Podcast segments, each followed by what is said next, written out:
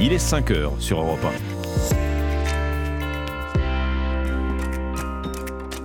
1. Europe 1, bonjour. Alexandre Lemaire et Amblin Roche. À la une ce matin, Emmanuel Macron à la rencontre de la France qui se lève tôt après être resté pendant des semaines en retrait. Retour pour le président au contact des Français. Rendez-vous à Rungis euh, ce matin pour le chef de l'État. Nous y serons dans un instant. Pierre Palmade a signé à résidence. Oui, mais pour combien de temps? L'appel du parquet qui demandait son placement en détention provisoire sera examiné vendredi matin, deux semaines donc après l'accident de la route provoqué par l'humoriste. 40 ans après la découverte du virus, un troisième cas de guérison du sida, on l'a baptisé le patient de Düsseldorf. Le virus a disparu de son organisme après une greffe de moelle osseuse. Comment est-ce possible? On vous dit tout dans ce journal. Journal de 5 heures présenté par Alban Le Prince. Bonjour Alban. Bonjour à tous. Il n'était pas allé au contact des Français depuis le début de l'année. Emmanuel Macron est à Rungis ce matin au chevet de la France qui se lève tôt. Référence facile hein, au déplacement et à cette expression propre à Nicolas Sarkozy lors de ses deux campagnes présidentielles. Bonjour Arthur Delaborde. Bonjour à tous. Vous suivez pour Europe 1 ce matin euh, le déplacement du président. Alors, des semaines hein, qu'il se faisait discret, débat houleux sur la réforme des retraites oblige, mais maintenant qu'ils sont terminés à l'Assemblée, voilà Emmanuel Macron de retour sur le terrain. Oui, le président doit arriver dans quelques minutes ici à Rungis. Tout est en place pour l'accueillir dans le plus grand marché de produits frais au monde. Il va d'abord visiter le pavillon des viandes. Fini donc le calme des sommets internationaux et les discours dans la salle des fêtes de l'Élysée. Le chef de l'État va échanger avec des Français dont certains sont probablement très opposés à la réforme des retraites. Le président n'a pas peur d'être interpellé sur le sujet. Il n'a jamais fui les questions, indique son entourage. Mais au-delà de ce dossier brûlant des retraites, c'est la France du travail qu'Emmanuel Macron veut mettre en valeur ici, sans l'opposer à celle de l'assistanat, précise un conseiller. L'Élysée indique d'ailleurs qu'il s'agit en fait d'une séquence globale pour encourager le travail, puisque ce samedi, il inaugurera le salon de l'agriculture, parasité l'année dernière par le début de la guerre en Ukraine. Emmanuel Macron a cette fois prévu d'y passer de longues heures. Merci Arthur Delaborde depuis le marché de Ringis ce matin pour Europe 1. Et justement, au nom du travail, Elisabeth Borne a promis hier de dans la loi l'accord conclu entre syndicats et patronat sur le partage de la valeur. Il prévoit d'étendre à toutes les entreprises de plus de 11 salariés les dispositifs d'intéressement ou de participation. Pierre Palmade sera-t-il placé en détention provisoire? Réponse vendredi matin. Oui, hein, puisque le parquet avait fait appel de son assignation à résidence sous bracelet électronique, préférant la détention provisoire en attendant son jugement dans le cadre de l'enquête sur le grave accident provoqué par l'humoriste il y a une dizaine de jours. David Montagnier, quel est l'objectif? De cette audience prévue vendredi c'est bien tout l'enjeu de cette audience. Il faut savoir que la détention provisoire reste l'exception. La justice privilégie en général le contrôle judiciaire pour une personne qui n'a pas encore été jugée et qui est donc présumée innocente. Sauf s'il y a un risque de fuite du mise en examen, de disparition de preuves ou de renouvellement de l'infraction. La semaine dernière, le juge des libertés et de la détention avait estimé que l'assignation à résidence de Pierre Palmade sous bracelet électronique dans un centre d'addictologie était suffisant. Le parquet, en désaccord, avait lui requis son placement en détention provisoire. Celui-ci a donc décidé de faire appel, estimant que la place du comédien devait être derrière les barreaux, en tout cas pour la durée de la procédure. Vendredi, ce sont trois juges qui décideront de son sort. La nouvelle enquête ouverte pour détention de vidéos pédopornographiques ne devrait pas influer sur leur décision.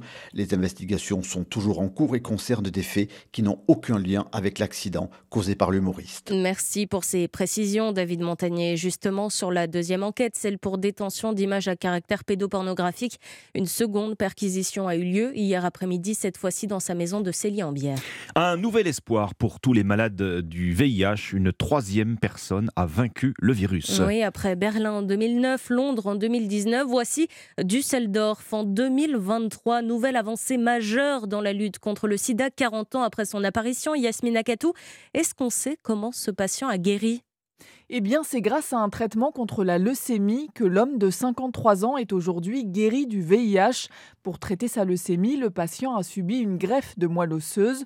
Par chance, le donneur était porteur d'une certaine mutation génétique. Azire Saez Sirion est chercheur espagnol à l'Institut Pasteur. Une mutation qui s'appelle Delta 32 qui euh, proportionne une résistance naturelle contre l'infection par le VIH. Environ cinq ans après la greffe, les analyses ne suggéraient plus la présence du VIH dans l'organisme, ce qui nous fait penser qu'il est très probablement guéri de l'infection par le VIH. Cette étude apporte une preuve supplémentaire qu'il est possible de guérir, se réjouit le chercheur, mais une greffe de moelle osseuse n'est pas envisageable au reste de la population infectée par le VIH. Une thérapie trop agressive et des effets secondaires nombreux. En revanche, des travaux sont menés pour tenter d'élaborer un traitement avec la mutation Delta 32. Yasmina Katou, spécialiste santé d'Europe 1. Les Français grossissent. La part d'obèses a continué d'augmenter ces dernières années, notamment notamment chez les jeunes adultes, selon une étude publiée hier. Sur les 10 000 sondés en 2020, près de la moitié, soit 47% seraient en surpoids, principalement dans les régions Hauts-de-France et Grand Est. Il est 5h06 sur Europe 1. Joe Biden est arrivé hier soir en Pologne, quelques heures après la visite surprise du président américain à Kiev. Oui, une visite très symbolique hein, pour le président américain à quatre jours du premier anniversaire de l'invasion russe en Ukraine. Il a promis de nouvelles armes ainsi qu'une enveloppe d'aide supplémentaire de 500 millions de dollars. Une visite sûrement la plus importante de l'histoire du pays, selon Volodymyr Zelensky. Et c'est vraiment comme ça que les Ukrainiens l'ont vécu. Nicolas Tonnet, vous êtes l'envoyé spécial d'Europe 1 à Kiev, en Ukraine, où la population relève la tête. Gagner, euh, ça semble à nouveau possible. Oui, au-delà des annonces, évidemment, bienvenue en termes de nouvelles livraisons d'armes, hein, avec d'autres lance-roquettes HIMARS et des systèmes antimissiles. Euh, cette visite crée ici comme une vague de bonheur sur la ville, hein, des sourires quand la question est posée. Que pensez-vous de cette venue? Eh bien, il y a de la joie exprimée spontanément, euh, comme par Natalia Vladimirovna. C'est joli tout ça. On a de toute façon, euh, si Biden est là, il est là, ça veut dire qu'à bientôt on gagne. Victoire, c'est fini, c'est parti. Pour nous, c'est ça. Pour nous, c'est ça. Peu... À bientôt, on, gagne tout. C'est pour nous, c'est donner force plus fort. On est plus fort. On n'est pas pensé qu'il vient ici. S'il vient ici, il est trop fort. Que nous sommes ici. C'est nous donner courage pour le vivre, vivre bien. Joe Biden est reparti dès la mi-journée et ce moment de grâce prend donc fin très vite avec la crainte dans les états-majors ici d'attaques massives russes aux missiles dans les jours à venir. Nicolas Tonev, envoyé spécial d'Europe en Ukraine. Tout juste deux semaines après le séisme qui a fait plus de 45 000 morts en Turquie et en Syrie, la terre a encore tremblé hier dans la région. Deux nouvelles secousses de magnitude 6,4 et 5,8 qui ont provoqué de nouveaux effondrements d'immeubles déjà fragilisés, ainsi que trois morts et environ 130 blessés. Alerte avec cette arnaque pyramide d'un cimetière antique s'est révélé être totalement faux, créé de toutes pièces. Oui, mais tellement bien fait, il faut le dire, hein, que même les experts n'y ont vu que du feu. Ce faux cimetière servait en fait à attirer les marchands d'art. Alors on ne connaît pas hein, le montant du préjudice, mais évidemment une enquête est ouverte. Pour Europe 1 ce matin, Marie Jiquel nous raconte cette histoire digne des meilleurs films de gangsters. Les pharaons ont dû se retourner dans leur tombe. En tout cas, cette arnaque ébranle le pays. Certains historiens égyptiens réclament même la peine de mort pour ces escrocs, toujours en fuite avec leur butin, qui ont mis trois ans à monter leur supercherie. Équipée de pelles, la bande d'arnaqueurs a d'abord creusé une cave de 15 mètres de profondeur, puis avec un peu de plâtre, de feuilles d'or, ont façonné des statues, des pots, des vases, reconstitué un cercueil et même recopié des fresques au mur trouvées dans des livres d'histoire pour mieux recréer l'ambiance Égypte antique. Bref, la parfaite copie d'une chambre funéraire datant d'il y a 3000 ans à faire pâlir de jalousie tout en camon. Et ça marchait, des marchands d'antiquités n'y ont vu que du vieux, persuadés de l'authenticité de ces trésors en toc, achetés au prix fort. Un décor si bien fait que les autorités ont dû missionner des experts sur place pour trancher le vrai du faux. Ce cimetière de pacotille est depuis détruit. Espérons que les archéologues du futur ne se feront pas avoir. Marie Jiquel. Merci Alban Le Prince. C'était votre journal de 5 heures sur Europe 1. Europe 1, il est 5h09. David Guetta dans l'histoire dingue d'Anissa Haddad. Restez bien avec nous. Les courses avec Thierry Léger. Son pari gagnant, c'est à suivre également. Mais tout de suite, le journal des sports avec Dimitri Vernet. 5h, 7h. Europe 1, bonjour. Omblin Roche et Alexandre Lemaire. Bonjour Dimitri. Bonjour Ombline, bonjour Alexandre, bonjour, Dimitri. Alors du ballon rond pour commencer euh, ce journal des sports avec cette affiche royale en huitième de finale de la Ligue des Champions ce soir. Liverpool, Real Madrid, un choc aux allures de revanche hein, puisque les deux équipes se sont affrontées en finale la saison passée, un match remporté par les Merengues 1-0. Les Reds veulent donc tourner la page et briller ce soir, surtout que depuis le début de la saison, eh bien, ils sont en grande difficulté en championnat. Hein. Ils pointent à la huitième place et sont à 19 points du leader. Liverpool joue donc quasiment sa saison en Ligue des Champions, mais c'est un défi de taille qui, qui les attend face au Real Madrid, comme l'explique leur entraîneur Jürgen Klopp. C'est le Real Madrid et on ne peut pas jouer ce match sans respect. Il y a Modric, Kroos, Benzema, Vinicius, des joueurs de classe mondiale. C'est une équipe bien rodée et c'est pourquoi c'est si difficile. Mais cela ne veut pas dire que c'est impossible. Les Reds qui espèrent renverser les Madrilènes à domicile à Anfield, ambiance chaude en perspective. Et si vous n'avez pas votre billet, vous pourrez suivre la rencontre dans Europe 1 Sport ce soir à 21h. Notez euh, l'autre rencontre de ces huitièmes de finale ce soir, Francfort-Naples. Toujours en football, Dimitri, après une première partie de saison très compliquée, les Stéphanois continuent leur belle remontée en Ligue 2. Et oui, après leur nouvelle victoire hier 2-1 face à Nîmes, les Verts enchaînent et s'éloignent encore un petit peu plus de la zone rouge. Ils sont désormais 15e. Un gros ouf de soulagement pour leur entraîneur Laurent Batles. On a vécu des moments un petit peu compliqués, mais aujourd'hui on se projette surtout sur le positif. Le positif c'est d'enchaîner des matchs et de remonter au classement, de prendre des points et, euh, d'avancer avec ce groupe euh, à la fois de façon individuelle et à la fois de façon collective. Laurent Batles au micro européen de Romain Bosselli. De leur côté, les Nîmois payent cash cette défaite. Les Crocos se classent à la 17e place et restent relégables. Tennis euh, maintenant avec un nouveau record pour Novak Djokovic. Et oui, puisque le Serbe numéro 1 mondial entame une 377e semaine en tête du classement ATP. Il égale ainsi le record détenu par l'Allemande Steffi Graf qui avait réussi cette performance sur le circuit féminin en mars 97. On termine ce journal des sports, Dimitri, par du judo puisque Teddy Riner a entamé sa préparation pour les Jeux Olympiques de Paris 2024. Et oui, il s'est pour le Brésil hein, afin d'effectuer pendant quelques jours un stage d'entraînement intensif. Objectif pour lui, perfectionner sa technique de combat au sol en affrontant les meilleurs combattants de Jiu-Jitsu au monde. En exclusivité dans Europe 1 Sport hier soir, Teddy Riner a expliqué son choix de partir au Brésil. Quand tu travailles avec des mecs qui font du Jiu-Jitsu brésilien, ils ont maintes et maintes façons d'aller chercher le hippon. Donc euh, ouais, euh, à chaque fois j'apprends un nouveau. C'est pour ça que je viens ici. En plus j'ai été porte-drapeau aussi, donc ouais, ça a une place particulière dans ma tête, dans mon cœur. C'est un pays où j'aime venir. Teddy Riner au micro européen d'Éric Frozio. Dimitri Vernet pour le journal des sports. Merci, 5h12. Ce sont les courses de Thierry Léger et son pari gagnant. Bonjour Thierry. Bonjour Omblin, il y aura des courses cet après-midi sur l'hippodrome de Vincennes et mon pari gagnant sera le 404 Kiss à tout. Facile lauréat lors de ses deux premières tentatives à Nantes le 23 janvier, puis à Rouen-Maucanchy le 4 février, où après avoir été quelque peu hésitant en début de parcours, il est revenu ensuite s'imposer dans un style qui me laisse à penser qu'il devrait pouvoir réaliser la passe de 3 pour sa première cet après-midi à Vincennes. Alors notez bien, pour Vincennes, réunion 1 dans la quatrième course, le numéro 4, Kiss à tout. Merci Thierry Léger, vos pronostics du Quintet dans une demi Europe 1, bonjour, 5h13, juste après l'histoire dingue d'Anissa Dadi. Vous allez euh, retrouver les initiatives en France avec euh, ce matin la découverte de champignons en culture dans la citadelle souterraine de Verdun, dans la Meuse. A tout de suite. Europe 1, bonjour. Alexandre Lemaire et Amblin Roche. Bon réveil, bon mardi matin, on est le 21 février. Merci d'être avec nous, c'est maintenant l'histoire dingue d'Anissa Haddadi. Anissa, vous nous emmenez ce matin en concert. Mmh. Vous avez envie de faire la fête oh, D'écouter de la toujours. musique Oh. Bon, et ben voilà, c'est l'histoire que je vais vous raconter. Je vous propose de revivre le concert euh, que, de celui que le DJ, euh, DJ Mag, le magazine, a, décidé, a désigné, je vais y arriver, comme le Mhm. DJ le plus populaire du monde. Ah oui C'était il y a quelques jours en plein concert de David Guetta qui envoie en plein milieu du concert un son avec la voix du rappeur Eminem, suivi d'un mix du DJ. Alors à ce moment-là, c'est de la pure folie dans le public. Ah bah oui. Tout le monde croit que le rappeur et le DJ font un duo, un featuring. Mais alors Un quoi? Un featuring? Un featuring. Mais alors, pas du tout. Pas de featuring. On, on cherche Eminem partout. Si c'est pas un duo, comment la voix d'Eminem se trouve au concert de David Guetta? Si il est pas là, le monsieur. Et il est pas là, il est loin et surtout il est même pas au courant. et si la voix d'Eminem s'est retrouvée au concert de David Guetta, c'est grâce à l'intelligence artificielle. David Guetta a demandé d'inventer une phrase dans le style d'Eminem, puis à un autre logiciel, il a demandé de recréer la voix du rappeur et de lui faire prononcer cette phrase créée par le premier logiciel. Et le résultat est bluffant. Écoutez, tendez l'oreille. This is the future rave sound. I'm getting lost in an underground. This is the future rave sound. I'm getting lost in an underground.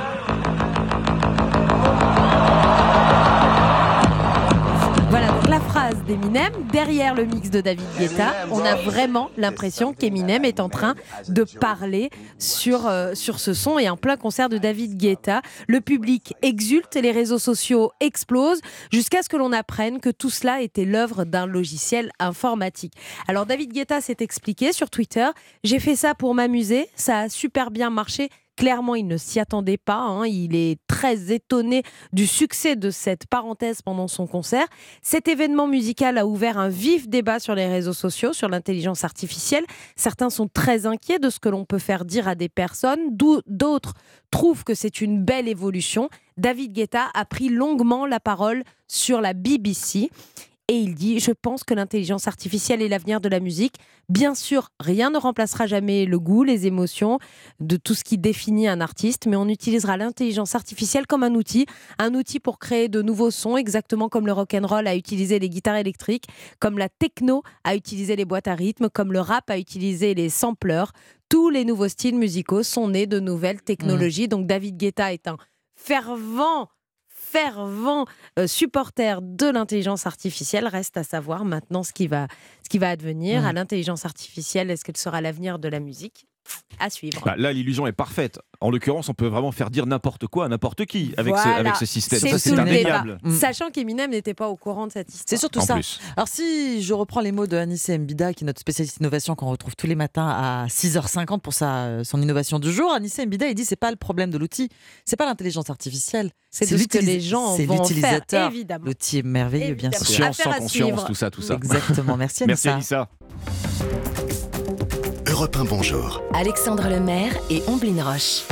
Il est 5h17 sur Europe 1. Voici les initiatives en France. On prend ce matin la direction de la Meuse. On va descendre à 17 mètres sous terre à la découverte d'une champignonnière pas comme les autres.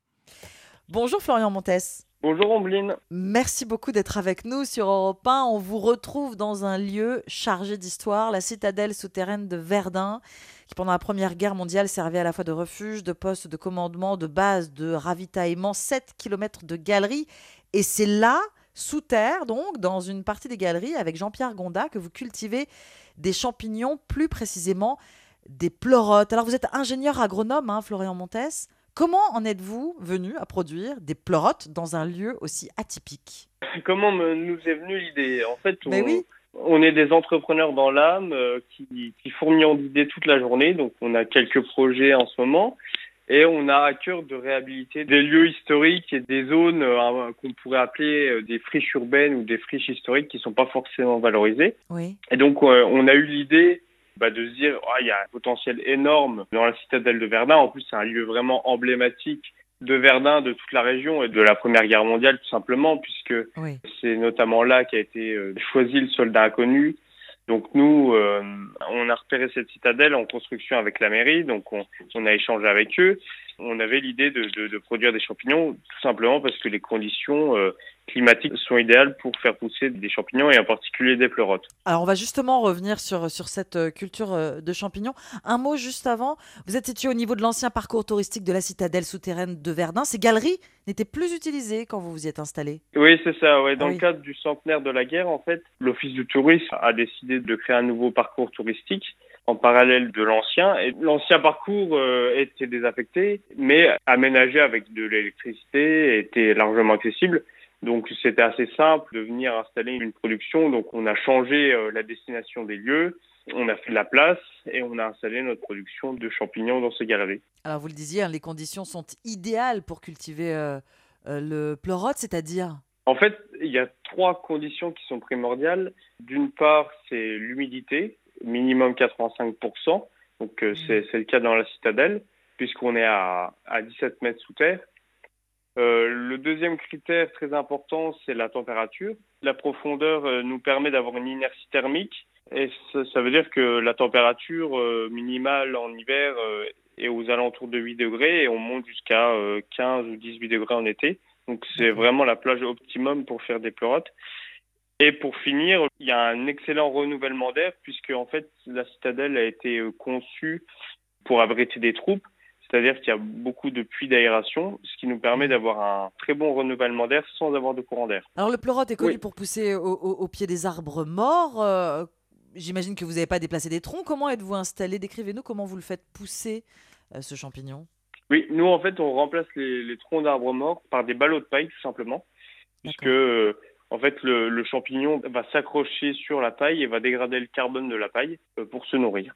Et il pousse ainsi toute l'année dans ces conditions. Oui, en fait, les conditions climatiques que je viens de vous décrire euh, dans la citadelle sont très proches des conditions automnales naturelles euh, dans lesquelles pousse le pleurote. Donc ça veut dire que nous, on, on a une production qui est économe en énergie puisqu'on n'a pas besoin de chauffer, pas besoin de refroidir euh, toute l'année et pour avoir un produit de qualité au final. Alors pourquoi ce, ce champignon justement? Est-ce que ce sont les conditions de ces galeries de la citadelle euh, qui vous ont guidé vers ce, ce champignon-là Qu'est-ce qu'il a de particulier le pleurote Oui. de Verdun? Bah, la, première raison, c'est la raison technique, comme on l'a dit. C'est vraiment euh, un champignon qui est adapté à ces conditions. D'accord. La deuxième raison, c'est euh, pour des questions d'affinité, des questions gustatives, puisqu'on a testé différents, enfin on a, on a réfléchi à différents champignons. C'est un champignon qui sort un petit peu de, de l'ordinaire, donc qui est assez recherché, mais euh, qui n'est pas forcément très connu du grand public et qui, euh, apporte un élément de différenciation. Et c'est très apprécié, notamment parce qu'il a une chair ferme qui lui permet après cuisson d'avoir une certaine consistance en bouche. Donc c'est pas un champignon qui est gluant, c'est vraiment un champignon qui va avoir une texture presque euh, très proche de la viande après cuisson. On peut d'ailleurs le déguster cru aussi. Où peut-on justement le déguster dans la région, dans les restaurants? Alors oui, on travaille beaucoup avec les restaurateurs euh, locaux, donc euh, de la Meuse, également euh, sur, sur la région de Nancy. Euh, on sera bientôt euh, dans la région parisienne, puisqu'on a de la demande pour nos pleurotes là- là-haut. Et euh, les particuliers peuvent également nous retrouver dans les principaux magasins de producteurs locaux. Ah oui, on trouve le pleurote de Verdun dans le commerce. Exactement, oui, oui. D'accord. Quelle quantité de champignons produisez-vous? Vous avez commencé quand exactement d'ailleurs? Alors nous, on a fait nos premiers tests pour valider justement les conditions climatiques euh, au cours du printemps 2022, D'accord. euh, avec le soutien de la mairie qui nous a permis d'avoir accès euh, aux galeries de la citadelle. Puisque les tests étaient concluants, on a directement choisi de, de lancer la production dès l'automne 2022, donc euh, aux alentours d'octobre-novembre. Et actuellement, nous produisons plus d'une centaine, euh, ju- jusqu'à 150 kilos de pleurotes par semaine. Et euh, l'objectif en 2023, donc euh, avec les nouveaux aménagements qu'on vient de faire, c'est de passer à une tonne de champignons produits par mois. Alors vous le disiez au début de cet entretien euh, avec Jean-Pierre Gonda, vous fourmiliez d'idées. Est-ce que vous avez d'autres projets, Florian Montes? Oui, bah, en fait, on a d'autres projets au sein de la, de la citadelle, puisque le, le but, c'est de faire un projet global et cohérent dans ce lieu cavernicole. On, va, on a commencé cette semaine justement à affiner euh, quelques tonnes de vaches donc, euh, pour faire nos premiers tests. On euh, prévoit également d'affiner du, enfin de, de faire vieillir du vin, quelques bonnes bouteilles euh, par la suite.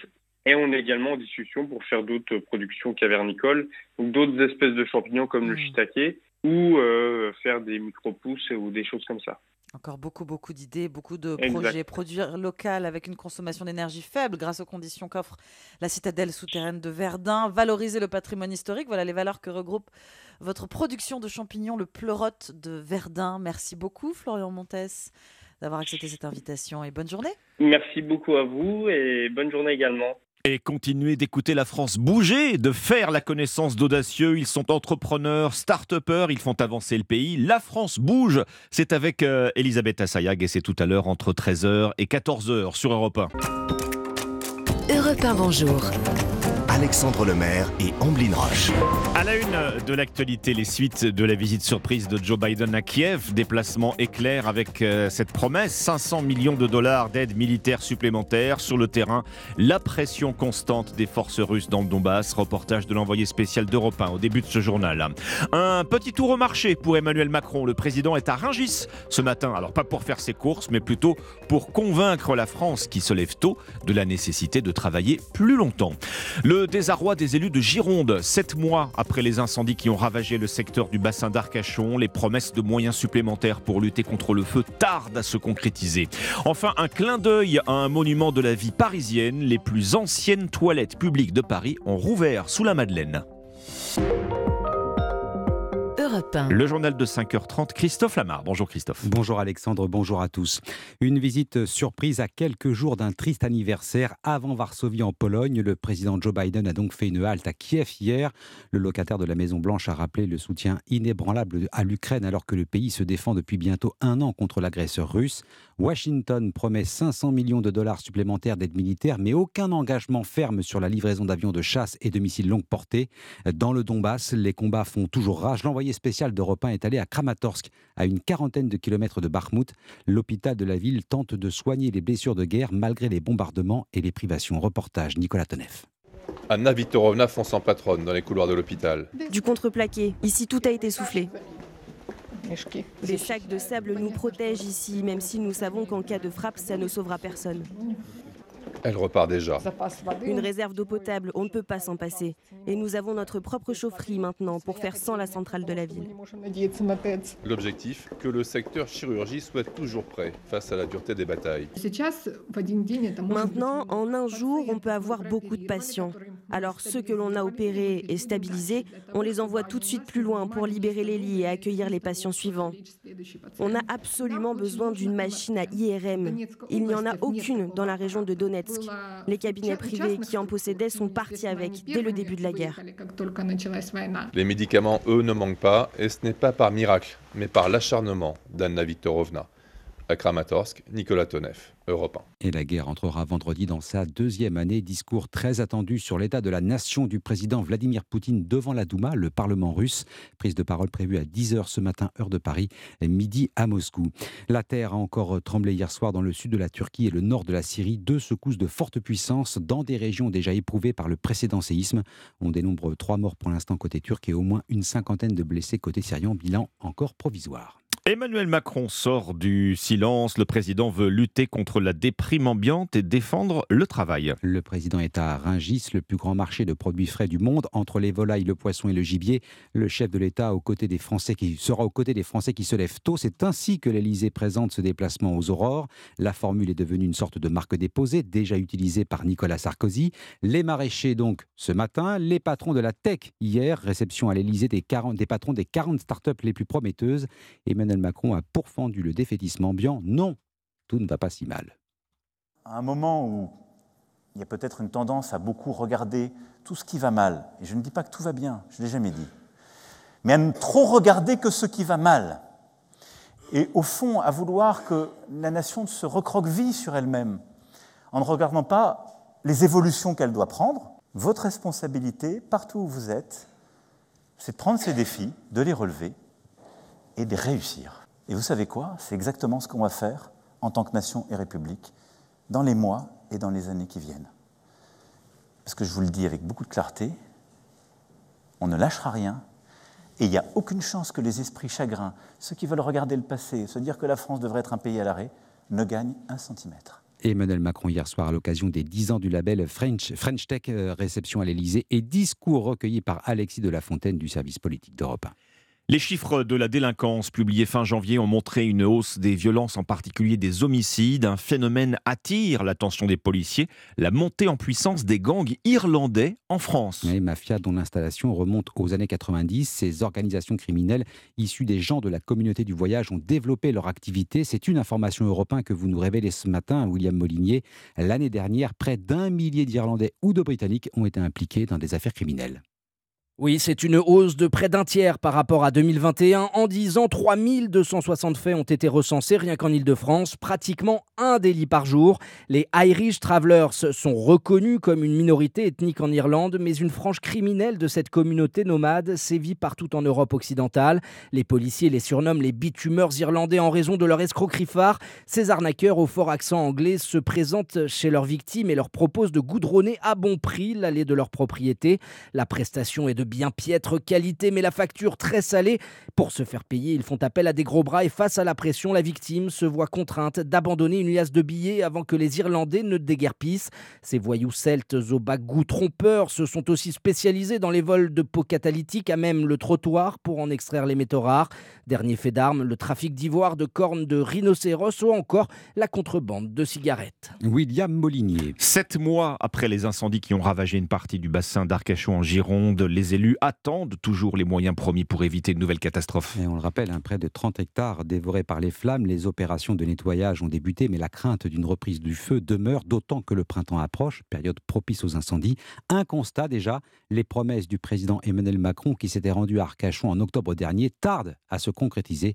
Reportage du correspondant d'Europe 1 à Bordeaux, Stéphane Place. Plus de la moitié des camions de lutte contre les feux endommagés l'été dernier, des réparations en cours mais retardées par les difficultés d'approvisionnement en pièces détachées, et déjà le recours à la solidarité pour affronter les risques du printemps. Marc Vermeulen est le patron du service départemental d'incendie et de secours de la Gironde. On s'est fait prêter 15 camions par le département de l'Hérault, qui lui est dans zone sud-est, donc est moins soumis, voire pas du tout soumis au feu de printemps. ces camions arrivent cette semaine et vont être dispatchés dans les différents centres de secours euh, avant la fin du mois. Mais les moyens supplémentaires promis par l'État tardent à venir, regrette le président du département de la Gironde, Jean-Luc Glaise. Il y a évidemment le sujet des moyens aériens, de leur prépositionnement. Sur les financements du SDIS, pas de réponse non plus à ce stade. C'est aujourd'hui extrêmement inquiétant. L'hiver sec et le printemps qui s'annonce pour l'instant relativement sec nous prévoit des conditions finalement qui vont être pires cette année que ce que nous avions connu au début de l'été de l'an dernier. Venant d'être nommé ici, le nouveau préfet de la Nouvelle-Aquitaine a surpoussé dans le sens d'un prépositionnement d'avions bombardiers d'eau à Mérignac. Un reportage du correspondant d'Europe 1 à Bordeaux, Stéphane Place.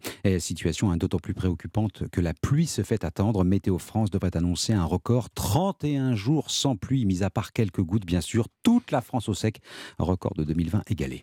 C'est un monument très prisé des Parisiens amateurs d'art nouveau. Les toilettes de la Madeleine à Paris viennent donc de rouvrir. C'est aussi un passage obligé pour les touristes un peu plus curieux que les autres. On y va pour soulager sa vessie, certes, mais pas seulement. Après 12 ans de travaux, les toilettes publiques souterraines de la Madeleine ont accueilli leurs premiers visiteurs. Delphine Schiltz est allée à leur rencontre reportage. Des portes en bois d'acajou qui donnent sur des cabines de toilettes, au mur et au plafond des frises de lotus vertes et mauves. Comme un plongeon dans un Paris presque oublié, Jules a traversé toute la capitale pour découvrir le glamour suranné de cette urinoir. J'ai bu 2 litres d'eau avant de venir. Et depuis ce matin, je n'attends que cette visite. Vous trouvez, vous, des toilettes euh, ailleurs que celui-ci? Les vitraux, enfin, c'est quand même exceptionnel. Seuls les sanitaires ont été modernisés, le reste est d'époque rafraîchi. Opération à 150 000 euros, 12 ans de travaux et d'attente pour Josette et Jacques. Moi, je venais il y a 30 ans ici et je venais faire euh, serrer mes chaussures. C'était une époque. Bah, ça me rappelle ma jeunesse, moi, parce que je venais avec ma grand-mère, que j'adorais. La visite est gratuite, mais quand ça urge, il faut faire la pointe. J'ai payé les 2 euros sans aucun regret. Et on est très bien accueillis. Reste à savoir si ces lavatories connaîtront le même succès que les toilettes de Notre-Dame, qui reçoivent jusqu'à 3000 visiteurs par an. Un reportage de Delphine Schiltz. Ces toilettes Art Nouveau situées sous la Madeleine sont classées monument historique, faut-il le rappeler. Allez, le football avec la suite des huitièmes de finale aller de la Ligue des Champions. Liverpool-Real Madrid ce soir à 21h. Autre rencontre de ces huitièmes de finale. Eintracht Francfort, Naples, toujours au même horaire, 21h à suivre sur Europe 1 dans l'émission Europe 1 Sport. Évidemment, merci Christophe Lamar. Dans un instant sur Europe 1, on va se souvenir avec euh, Lord d'Autriche de Nina Simone, le jour où consacré à la grande chanteuse américaine aujourd'hui 90e anniversaire de sa naissance. 5h39 sur Europe 1. Voici les pronostics du Quintet. Bonjour Thierry Léger. Bonjour Alexandre, c'est une nouvelle fois sur l'hippodrome de Vincennes que va se courir ce Quintet. Un mini Quintet Plus, puisqu'il réunira seulement 13 partants avec deux favoris solides et incontournables. Goen Boy, le numéro 10, le cheval de classe du lot qui possède de loin les meilleurs titres, et Galago du Cadran, le numéro 1, brillant vainqueur d'un Quintet le 26 janvier à Vincennes sur le parcours qui nous intéresse et dont les limites actuelles restent à déterminer. Derrière ces deux priorités, je vous recommande les numéros 8 Goélando Fort, qui possèdent des références solides sur ce tracé, 11 55 Bond, intermittent mais qui bien luné a largement le niveau d'un tel lot, et 12 Hélène, pour lequel son entraîneur Romain Derrieux n'a pas hésité à faire appel au crack driver Jean-Michel Bazir, un indice certainement annonciateur cet après-midi d'une très grande performance. Enfin les numéros 2 Fanfaronneur, 13 For You Madric et 3 Grit of Madric compléteront ma sélection. Mon pronostic 10, As 8, 11, 12, 2, 13 et 3. Et vous retrouvez ces pronostics sur europe1.fr. Merci beaucoup Thierry Léger. Voici le général de Gaulle. Pour la première fois, un clone d'animal adulte, une brebis. Et maintenant, écoutez Yuri Gagarin. C'est le premier jour de l'euro. Europe 1. Nina Simone aurait eu 90 ans aujourd'hui. Elle est dans le jour où sur Europe 1 Bonjour Lord d'Autriche. Bonjour Alexandre, bonjour Ombline. Nina Simone, née un 21 février comme aujourd'hui, en 1933. On revient ce matin avec euh, les archives d'Europe 1 sur la carrière de cette immense chanteuse américaine. Nina Simone fait son apparition à Paris en mars 1969 pour un concert à l'Olympia. Oui, et Nina Simone chante dans l'émission d'Europe 1 Musicorama le 25 mars 1969. Hello. Come people wherever you. À cette époque, on est en plein dans le mouvement des droits civiques aux États-Unis et sa voix est directement associée à cette cause. Son activisme s'intensifie. En 1978, c'est le chanteur Elton John qui, au micro européen de Pierre Lescure, parle de Nina Simone et de sa fascination pour la chanson Put a Spell on You. Put a spell on you.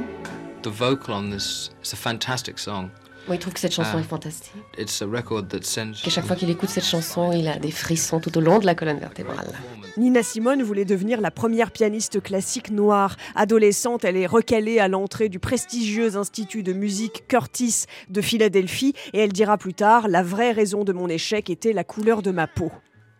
Nina Simone euh, était seulement pianiste au départ et un jour, un jour un patron de bar lui demande d'en plus de chanter. C'est donc euh, le début de son ascension, Laure, et aujourd'hui encore, euh, de nombreux artistes font référence à Nina Simone. hein. Oui, comme le musicien André Manoukian sur Europe 1 en 2010. Moi, quand j'ai un petit coup de blues, je me mets un disque de Nina Simone, et là au moins, je sais ce que c'est que le vrai blues. Et du coup, cette expulsion de mélancolie en musique me guérit. En 2014, c'est la fille de Nina Simone, Lisa, qui est au micro de Nikos Aliagas. Si Nina Simone s'est battue toute sa vie pour ses droits, sa fille veut en chanson transmettre cette liberté.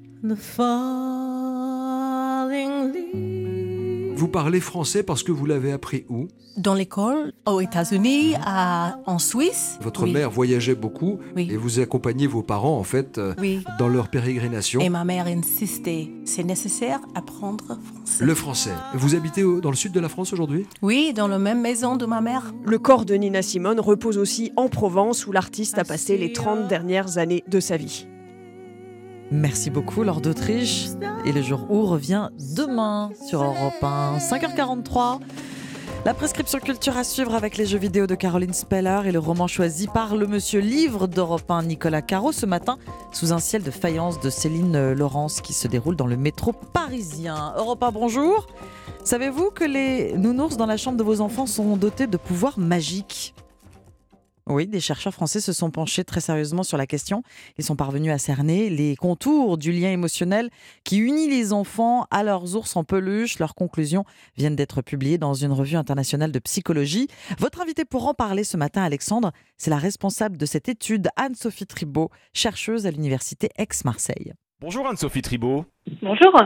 Première question qu'on se pose, qu'est-ce qui vous a conduit à lancer cette étude sur les ours en peluche de nos enfants ou de notre enfance? Alors, il faut savoir que l'ours en peluche, c'est un objet qui est très utilisé pour euh, son rôle thérapeutique, notamment dans des contextes hospitaliers, par exemple. Mais euh, les caractéristiques qui rendent euh, un ours en peluche réconfortant n'ont jamais été étudiées jusqu'à présent. Donc, c'était un voile à lever par rapport à ça. Et donc, dans le cadre d'un projet de peluchologie avec euh, l'université de Montpellier, on s'est posé la question de quelles caractéristiques rendaient un ours plus ou moins réconfortant. Alors, on ne parle pas effectivement de n'importe quelle peluche, c'est précisément l'ours hein, euh, euh, qui, qui vous a intéressé dans cette étude. Pour quelle raison? Est-ce que c'est parce que c'est celui qui traverse les modes, qui traverse les âges? Oui, tout à fait. C'est le roi des peluches hein, qui occupe une grande place euh, dans les foyers, en tout cas occidentaux, depuis le début du XXe siècle. Sur une étude euh, récente qu'on a menée sur près de 12 000 participants, plus de 35% des personnes qui avaient euh, eu un doudou dans l'enfance déclaraient que c'était un ours en peluche. Donc effectivement, il est très prédominant. On entretient un lien avec lui très particulier. Donc effectivement, c'est un projet de, science participative. hein. Vous, avez interrogé euh, un grand nombre de participants âgés de, de 3 à 72 ans.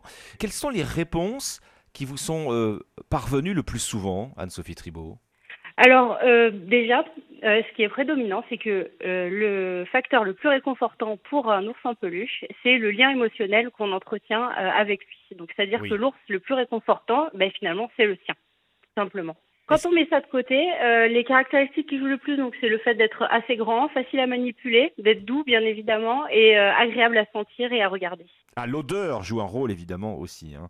Oui, est-ce qu'il y a des- effectivement. Est-ce qu'il y a- y des réponses qui vous ont particulièrement marqué ou, ou, ou ému parmi les participants euh, à cette étude?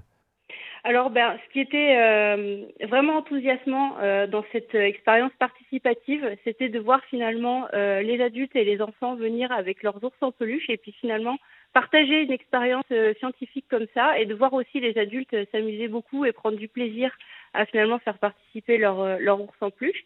Évidemment, c'est ce côté universel au fil de l'âge, autant chez les adultes que les enfants, qui, qui était très touchant. Hum, Vous, montrez donc euh, avec cette étude, hein, on le pressentait, mais, le, le- le nounours peut rassurer euh, les enfants dans un certain nombre de situations de stress. hein. Oui, oui, tout à fait. Donc euh, c'est un objet dit transitionnel, donc c'est-à-dire qui déjà chez l'enfant va permettre de le rassurer en cas de bah, de situations stressantes, comme par exemple la séparation avec la figure d'attachement ou les parents. Et puis, bah, comme je le disais, par la suite, c'est utilisé aussi en, en contexte hospitalier. Par exemple, le fait de manipuler un nounours avant un examen stressant, bah, ça va permettre euh, d'abaisser l'anxiété.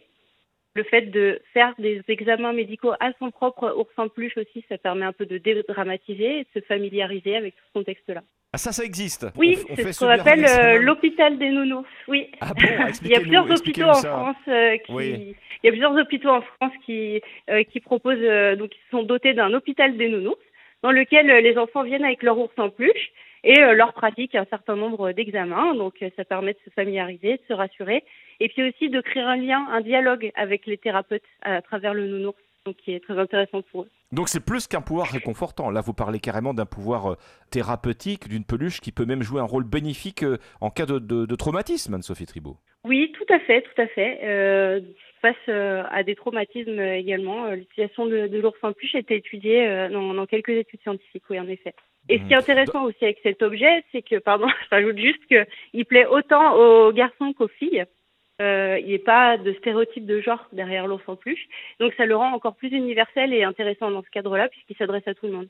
Ils ont tous un nom, ces nounours. Ce sont des personnages à part entière. Oui, bien sûr. Des membres de la famille même. Voilà. Un signe qui ne trompe pas, euh, euh, si l'on parle de l'attachement euh, à, ces, à ces peluches. Euh, Je, je vois que vous avez ce chiffre. hein, près d'un adulte sur deux aurait gardé avec lui la peluche de son enfance? Oui, c'est ça. Alors ça, c'était une étude récente euh, américaine sur plusieurs milliers de participants.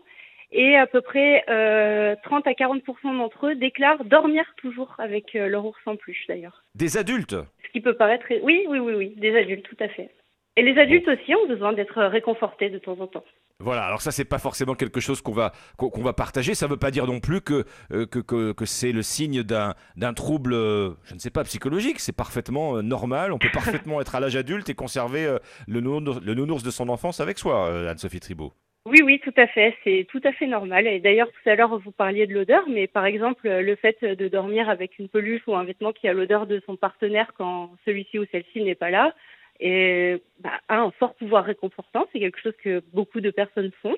Mais c'est un petit peu la même chose qui se passe avec l'ours en peluche. C'est tout à fait normal. Vous dites qu'ils n'ont pas tous le même pouvoir euh, réconfortant. Ils sont, vous vous êtes intéressé à leur, à leur morphologie. Ils sont globalement plus mignons qu'ils ne l'étaient hier, par exemple, que ceux de nos grands-parents ou de nos parents.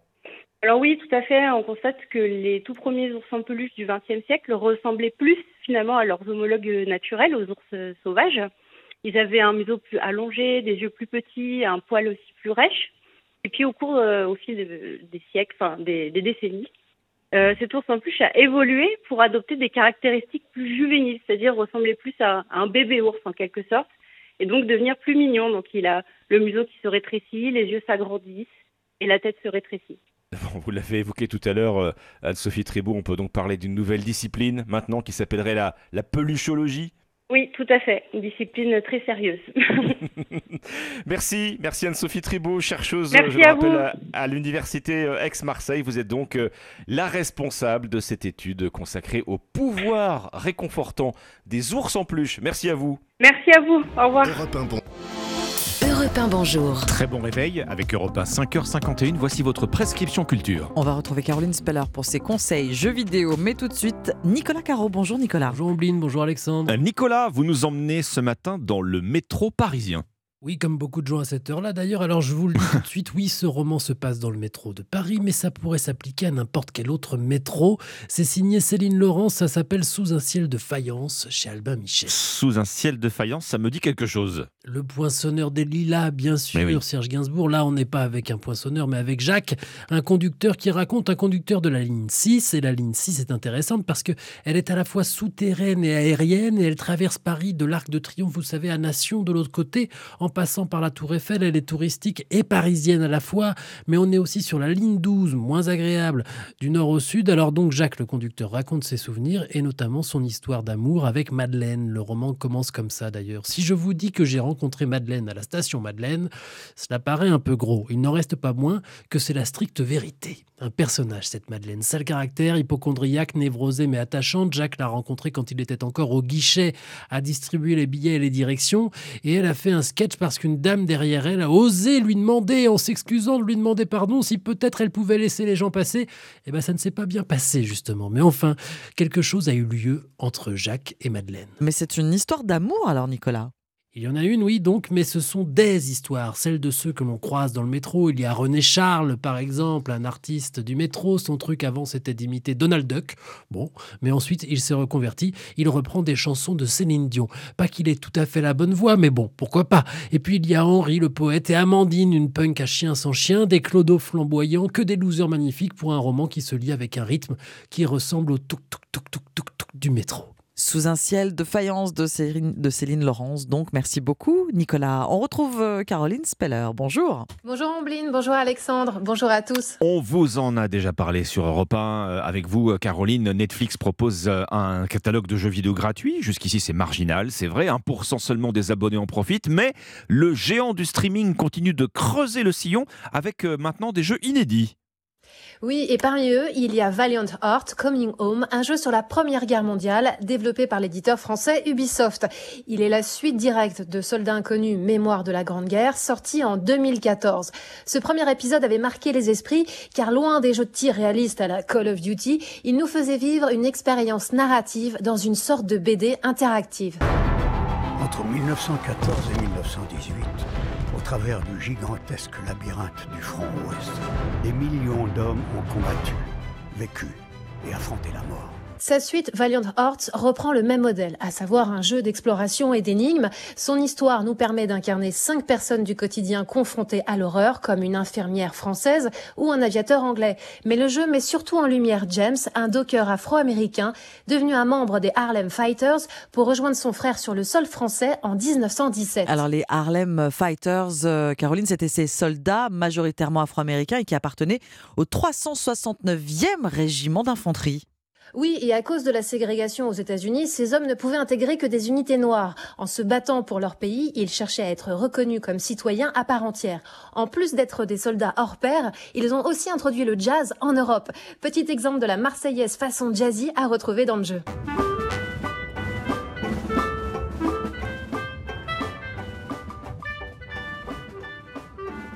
Dans Valiant Hearts, c'est donc tout le périple des Harlem Fighters qui est raconté. On part de New York pour débarquer à Brest, où ils passent sous le commandement français pour combattre aux côtés des poilus, pour finir sur l'offensive Meusargonne dans la dernière attaque de 14-18. En plus d'être simple à prendre en main, Valiant Hearts est pédagogique. Ubisoft est un amoureux de l'histoire qui aime nous la faire découvrir. Et si vous aimez les histoires humaines, vous aurez certainement, comme moi, les larmes aux yeux. Alors juste foncez. Merci beaucoup, Caroline. Et on va foncer. On, garde vos conseils en tête. Europe 1, bonjour. Bon réveil. Nous sommes le mardi 21 février. Allez, demandez le programme. La suite, le météo, la météo, le journal et votre interview éco, Alexandre, à 6h40. Oui, on va regarder euh, ce matin cette étude euh, révélatrice sur votre usage du low cost. Quelle est votre façon de consommer des produits ou des services à bas prix? Le low cost a changé de visage. On ne se cache plus désormais pour y recourir. C'est une étude de l'Observatoire CTLM qu'on va vous détailler à 6h40 sur Europe 1 avec l'économiste Flavien Nevy. Les trois histoires du pressing euh, à lire dans les journaux du matin. Et votre partition, Ombline. S'il n'est pas un pionnier, hein, comme les chanteurs Red Charles ou Sam Cooke, il fait partie de ces artistes qui défrichent le terrain de la musique soul au début des années 60.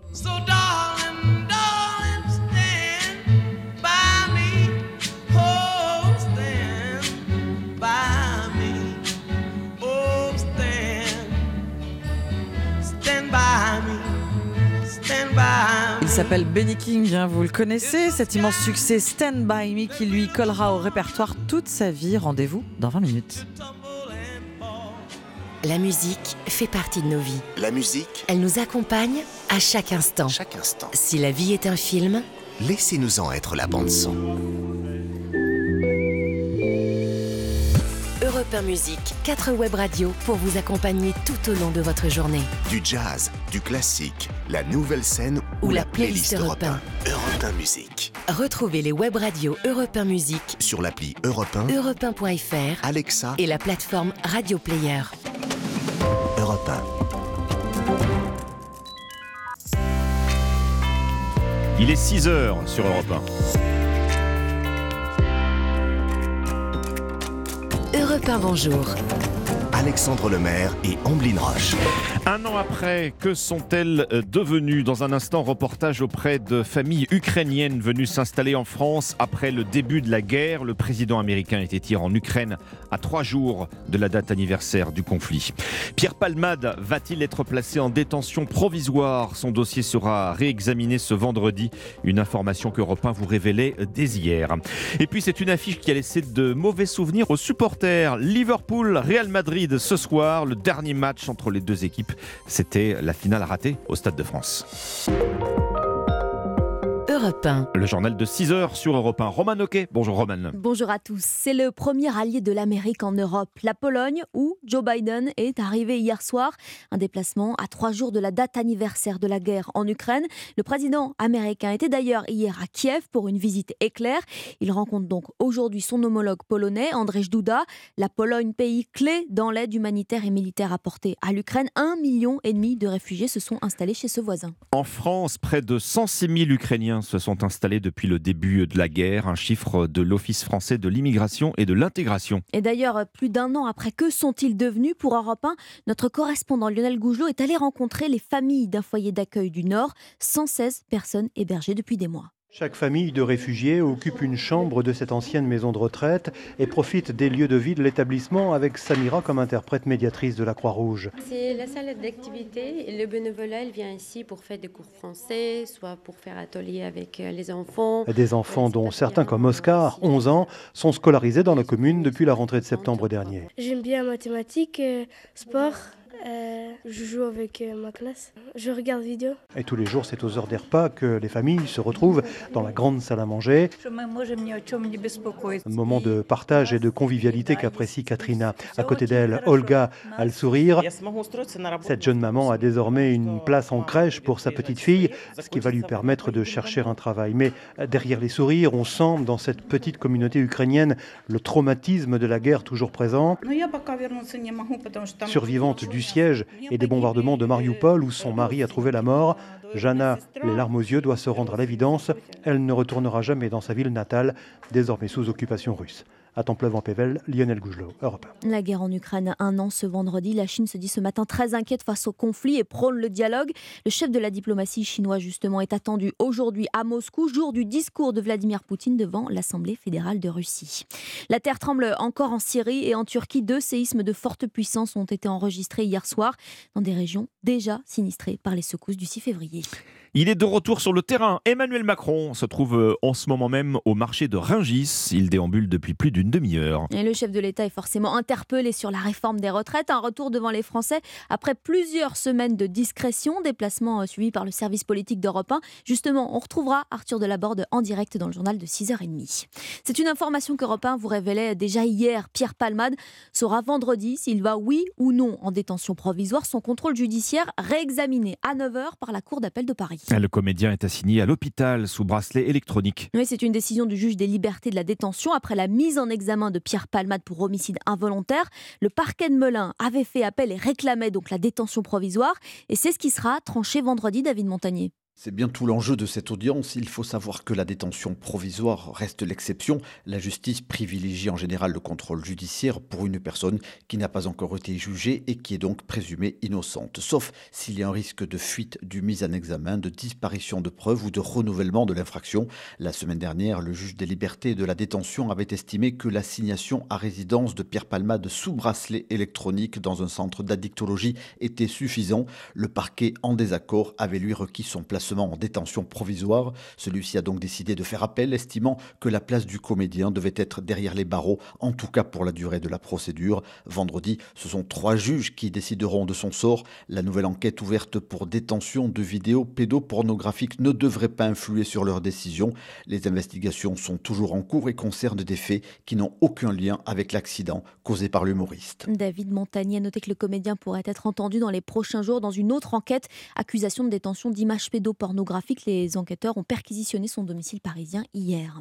6h04 minutes sur Europe 1. C'est une photo qui a fait le tour du monde. Les cheveux blonds au carré et les grands yeux clairs de Maddie McCain, une fillette britannique de 4 ans disparue au Portugal en 2007 pendant des vacances en famille.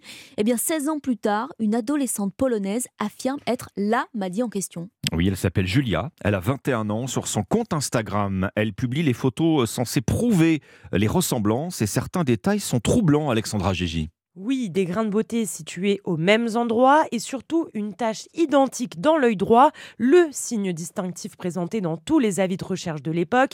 Mais problème, les âges ne concordent pas. Maddy aurait 19 ans aujourd'hui, c'est deux ans de moins que Julia. Pas de quoi décourager cette jeune polonaise.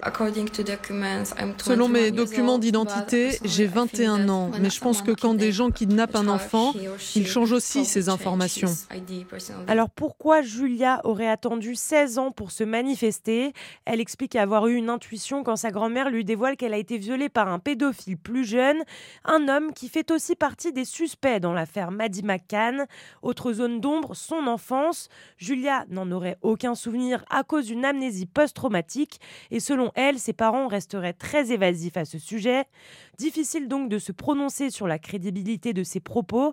Alors pour dissiper tout doute, l'un des membres de la famille McCann aurait accepté de se soumettre à un test ADN. Alexandra Gégi, 6h06 minutes devant le miroir de votre salle de bain. Le constat est peut-être sans appel. Vous avez quelques kilos en trop et non pas la peine de rentrer le ventre. En France, près de la moitié des adultes souffrent de surpoids, une proportion qui a même doublé en 50 ans d'après une étude publiée ce matin par l'INSERM et le CHU de Montpellier. Et d'après ces chercheurs, l'obésité touche d'abord les femmes du nord et de l'est de la France et majoritairement des ouvriers plutôt que des cadres. Il est 6h06 sur Europe 1. Comment attirer les meilleurs talents dans son entreprise? Une société canadienne installée à Toulouse leur promet monts et merveilles. Oui, c'est un groupe informatique qui vient d'arriver en France, un secteur ultra concurrentiel où recruter nécessite donc d'avoir de bons arguments. Reportage du correspondant d'Europe 1, Benjamin Peter. Flexibilité des horaires, télétravail sans limite. L'entreprise canadienne OZDA, qui conçoit des logiciels, le propose déjà depuis plusieurs années, mais il propose aussi une aide financière pour les salariés qui se lancent dans un parcours de PMA, comme l'explique le responsable de la nouvelle antenne toulousaine, Arthur Lopez, qui est en plein recrutement. On fait des enfants de plus en plus tard, et c'est là où les difficultés peuvent arriver. On va faire des tests de fécondité, on va faire de la PMA, donc on veut aider tout le monde, et on va rembourser des frais médicaux et des démarches à hauteur de 15 000 euros pour les aider à fonder une famille. Autre argument, pour recruter et surtout fidéliser au bout de deux ans d'ancienneté, l'entreprise finance un rêve du salarié. On va récompenser l'ancienneté de nos employés en leur offrant deux semaines de congés supplémentaires et un chèque de 4500 euros à peu près pour réaliser un des rêves. Récemment, on a eu monté un mont en Alaska, un collègue qui est parti faire le tour d'Italie en moto. Le bien-être, ça contribue à un équilibre vie personnelle, vie professionnelle, une meilleure productivité et derrière une meilleure satisfaction client. Donc c'est un cercle vertueux, donc on essaie de l'entretenir. L'objectif, c'est de retenir les talents en leur garantissant ce bien-être au travail. La société espère ainsi recruter une quinzaine de salariés d'ici la fin de l'année. À Toulouse, Benjamin Peter, Europe 1. On les appelle les HPI pour haut potentiel intellectuel, autre nom donné aux élèves surdoués. Vous savez, quand le QI, le quotient intellectuel est égal ou supérieur à 130, la moyenne c'est entre 70 et 130 justement, environ 200 000 jeunes seraient concernés en France. Eh bien, l'Académie de Paris a décidé de les regrouper dans une classe adaptée. Oui, ils sont 20 en classe de seconde dans un lycée de la capitale. C'est un nouveau dispositif qui pourrait bien inspirer d'autres régions. Le reportage de Louise Salé pour Europe 1. Un atelier d'écriture pour les nourrir intellectuellement est au programme pendant deux heures. Vous aviez commencé à rédiger des petits scénarios plus ou moins développés. Mais ce n'est pas facile pour la documentaliste Maria Castellano. La concentration est difficile, les élèves s'ennuient rapidement. Ce sont des élèves qui ont du mal à écrire. La pensée va tellement vite que l'écriture, forcément, derrière, elle n'est pas aussi rapide. Mais c'est là où ils sont libres d'exprimer ce qu'ils ont envie de dire. C'est justement ce qu'apprécie Sarah Dune. Elle résume son scénario. C'est sur une relation toxique. C'est inspiré d'une histoire vraie, en l'occurrence la mienne. Cet élève se sent mieux cette année dans cette classe. Il y a a un vrai souci du bien-être de l'élève. Est-ce qu'il est sent accepté dans la classe? Pour certains élèves qui ont du mal, ils ont des fois des délais qui sont plus longs. Ça fait du bien pour une fois que nous, on n'est pas à s'adapter, mais que ce soit l'inverse. Vivre avec l'étiquette d'élève à haut potentiel, ce n'est pas simple, complète Jean. Je pense que dans la classe, il y en a beaucoup, moi y compris, qui ont dû se faire harceler au collège ou en primaire. La proviseure Christelle Morin y fait très attention. Ils ont des troubles associés, des angoisses massives qui entravent leur scolarité et ils ne sont pas nécessairement performants. Souvent décrocheurs au collège, cette année leur a permis de se réconcilier avec les études. Reportage européen, Louise Salé. 6h09, Europe 1, c'est aussi l'actualité sportive. Ce soir, suite de la Ligue des Champions, Liverpool reçoit le Real Madrid, huitième de finale. Allez, une affiche qui vous dit euh, peut-être quelque chose et pour cause, c'était celle de la finale l'année dernière, rencontre chaotique au Stade de France, Lucas Courtin. Oui, et comment l'oublier, cette finale marquée par des problèmes de sécurité avec de nombreux supporters anglais refoulés à l'entrée du stade pour des billets falsifiés. Sur le terrain, le Real Madrid l'avait brillamment emporté 1-0, un souvenir encore douloureux pour l'entraîneur des Reds, Jürgen Klopp. Je ne l'avais pas regardé jusqu'à ce week-end, une vraie torture. Vous pouvez voir dans ce match à quel point Madrid est expérimenté. Ils ne perdent jamais confiance. C'est en regardant cette équipe dans cette compétition que vous pouvez vraiment en apprendre plus sur eux. Alors cette année, la donne a changé. Liverpool n'est plus aussi tranchant que la saison précédente. Actuellement 8 de Première Ligue, loin des Cadors, les Reds pourraient voir dans cette double confrontation une opportunité de se racheter auprès de leurs supporters. Mais en face, il y a l'ogre madrilène, souvent impérial dans les grands rendez-vous et surtout bien emmené par son capitaine et ballon d'or Karim Benzema. Le Français n'a toujours pas ouvert son compteur de buts en Ligue des Champions cette saison et pourrait donc le faire ce soir dans l'emblématique stade d'Anfield où le Never Walk Alone retentira comme à son habitude. On s'y croirait presque. Merci Lucas Courtin. Liverpool Real Madrid, ce sera donc en direct et en intégralité dans Europe 1 Sport.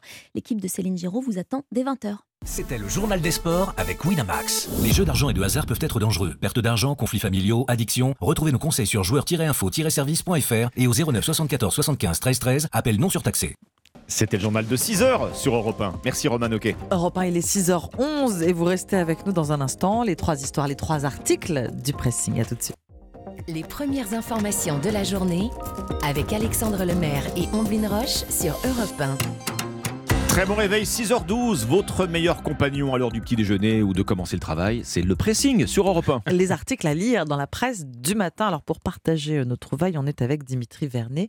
Vous avez lu quoi, Dimitri? Eh bien, moi, je vous propose de partir outre-Atlantique ce matin, dans la ville de Houston, aux États-Unis, qui, pour vous situer un petit peu, se trouve au, sud du pays, dans le Texas. Texas, tristement connu pour ses euh, fusillades meurtrières. Hein. Depuis 2009, c'est d'ailleurs l'État américain qui en compte le plus. Pour lutter contre ce fléau et réduire le nombre d'armes en circulation, la ville de Houston a eu une idée échanger les fusils et pistolets contre des bons d'achat. C'est ce que nous relate le, courrier international ce matin. Alors je vous dis une idée, mais en fait c'est bien plus que cela. Hein. C'est déjà en application. Cette collecte a, eu lieu samedi dernier où environ 800 armes ont été euh, échangées contre des bons d'achat évolutifs. 50 dollars pour une arme qui ne fonctionne plus, 100 pour une carabine et 200 pour un fusil semi-automatique. Et ce n'est pas la première fois que ça arrive, hein. c'est le troisième événement de ce genre dans le comté de Houston. Et si je vous en parle ce matin, c'est parce que de 1, bah oui, c'est une très bonne initiative hein, qui permet de réduire le nombre d'armes en circulation, mais c'est aussi parce que cela a de vraies répercussions, hein, puisque dans ces quartiers où les collectes ont lieu, les crimes violents diminuent. Et c'est une bonne nouvelle, hein, il faut dire, quand on sait que le taux de criminalité du Texas est en fait très nettement supérieur à la moyenne des autres États américains. Au Texas, des habitants rendent leurs armes contre des bons d'achat. Un article à retrouver dans le Courrier international ce matin le pouvoir d'achat, l'arme à feu, c'était son arme à feu comme, euh, mm. comme euh, levier ah pour le pouvoir d'achat. Jusqu'à 200 dollars hein, pour un bon d'achat du coup. et, dans un État aussi conservateur que le Texas. En plus. Oui. Bon, et dans un pays où il y a plus d'armes à feu en circulation que d'habitants, il me semble. Hein. Donc euh, voilà. Votre sélection ce matin, Ombline. C'est le retour ce soir d'une émission phare de TF1. Ah, ça nous avait manqué. Ah oui. ça nous avait manqué 8 mois sans Colanta, imaginez ah, donc. eh bien, à cette occasion, euh, le retour de Colanta à la télé, donc euh, à cette occasion, le Parisien ne s'est pas intéressé aux candidats, ne s'est pas intéressé ou peu au présentateur Denis Brognard, mais au décor, figurez-vous, là où ah. les aventuriers passent euh, pour le carré final. 40 jours, forêt luxuriante, mer turquoise, piton rocheux, tarentule, hein, les joies de l'aventure à Colanta. Tarentule en grillade Oui. je ne sais pas s'ils sont allés jusque-là. Non, je ne sais pas. en tout cas, le lieu où se déroule le tournage est tout aussi important que le reste. C'est pourquoi l'équipe de production y passe beaucoup, beaucoup de temps. Un repérage long et complexe qui commence dans les locaux parisiens de la boîte de production de l'émission. C'est ce qu'explique le quotidien. Le point de départ, c'est donc Google Earth. Ce sont les planisphères. Ensuite, il faut trouver des personnes vivant près des zones, des contacts, des locaux, des Français expatriés pour faire un premier tri. Lorsqu'une zone est choisie, une zone où va être tournée euh, Colanta, le premier voyage est organisé avec dans les bagages une longue liste d'obligations. Le lieu doit être isolé, mais pas coupé du monde euh, pour pouvoir rejoindre un hôpital, euh, je cite, aux standards internationaux, hein, pas de dispensaire de campagne évidemment. Le camp de base des personnes qui travaillent pendant le tournage doit être à 30 minutes de bateau du lieu de l'aventure. Il faut évidemment se préoccuper de la stabilité politique Mhm. du pays, des risques météo, des dangers de la faune et la flore. Il y a quand même pas mal de choses à, Oui, vérifier. Hein, ouais, Beaucoup le- de conditions, Beaucoup ouais. de conditions. Mm. Alors si le cahier des charges est validé, un nouveau repérage est organisé, plus minutieux cette fois avec machette, masque et tuba. Chaque forêt, chaque plage, chaque fond sous-marin est inspecté. Entre le doigt posé sur une map monde à Paris et l'allumage des caméras à l'autre bout de la planète, il faut compter entre un an Ah et oui. entre Ah oui, un an et demi même ouais. et deux avant. ans. Ouais, Ah c'est- oui. c'est extrêmement Grosse long. machinerie. Prenez votre sac, quittez le studio et rentrez chez vous. Voilà, Colanta aux Philippines. Ça commence euh, ce Le soir ton- le euh, ton sur est donné. TF1. Faites attention au décor, du coup, quand vous savez Ah bah euh, maintenant qu'il faut du temps pour le choisir. Derrière la carte postale, quel boulot C'est dans Le Parisien. Bon, et on verra euh, les audiences de Colanta. J'en profite d'ailleurs pour vous rappeler que chaque matin à 9h05 euh, sur Europe 1, Rémi Jacob vous dévoile euh, les audiences télé de la veille et présente le journal des médias. Oui, c'est dans Culture Média, l'émission de référence sur les médias. C'est sur Europe 1 du lundi au vendredi de 9h à 11h avec Philippe Vandel. On termine ce tour de table du pressing avec vous, Alexandre. Eh bien, moi, je vais vous parler ce matin de la victoire du coq saturnin dans une affaire de justice emblématique euh, des conflits de voisinage qui viennent parfois troubler, c'est vrai, la quiétude de la vie à la campagne. Nous sommes quasiment dans l'ombre des tours de Carcassonne, dans le petit euh, hameau de Villalbe. Ici, et comme dans des milliers de villages français, le coq chante et il chante tôt. Trop tôt d'ailleurs, au goût d'un voisin du poulailler qui a décidé de porter son insomnie en justice pour réclamer non seulement le départ du coq saturnin, mais en plus 5000 euros de dommages Ah oui. et intérêts Ah oui, à ses propriétaires. Tant qu'à faire. Mais oui, mais vous allez me dire, que serait un village français sans son coq? Le tribunal de Carcassonne a donc tranché non pas la tête du coq, hein, mais en faveur, au contraire, de ses propriétaires. Ce coq-là continuera de chanter. Dans sa décision, le juge affirme le caractère rural du hameau. L'avocat de la famille de Monsieur Lecoq rappelle au passage que dans ce village, les cloches de l'église sonnent toutes les demi-heures entre 7h et 22h30 On y est, là, on y est. Oui. et que les tracteurs des trois vignerons passent et repassent dans les rues pendant les vendanges. Il se, Il se trouve aussi que dans cette affaire, un seul voisin se plaignait du coq. 13 attestations d'autres voisins nullement embarrassés par son chant ont été présentées à la justice. Alors le pauvre coq, vous vous rendez compte, on lui a aussi envoyé un huissier Oh, pour dresser un constat avec appareil photo. Qu'est-ce qui s'est passé? Le flash de l'appareil s'est déclenché en pleine nuit à 2h du matin. Évidemment, le coq complètement déréglé s'est mis à chanter 17 fois en l'espace de 5 minutes. Efficace, hein, le constat d'huissier. Finalement, bah, le plaignant peut toujours faire appel. En attendant, Saturnin, Monsieur Lecoq reste maître de son poulailler, façon de dire, vous n'aurez pas ma liberté de chanter. faut avoir un sacré culot quand même pour porter plainte contre un coq. Ah bah, à la campagne, oui, c'est... C'est sûr. Merci Alexandre, merci Dimitri. C'était le pressing Europe 1. Bonjour, bon matin, la partition de Benny King dans une minute.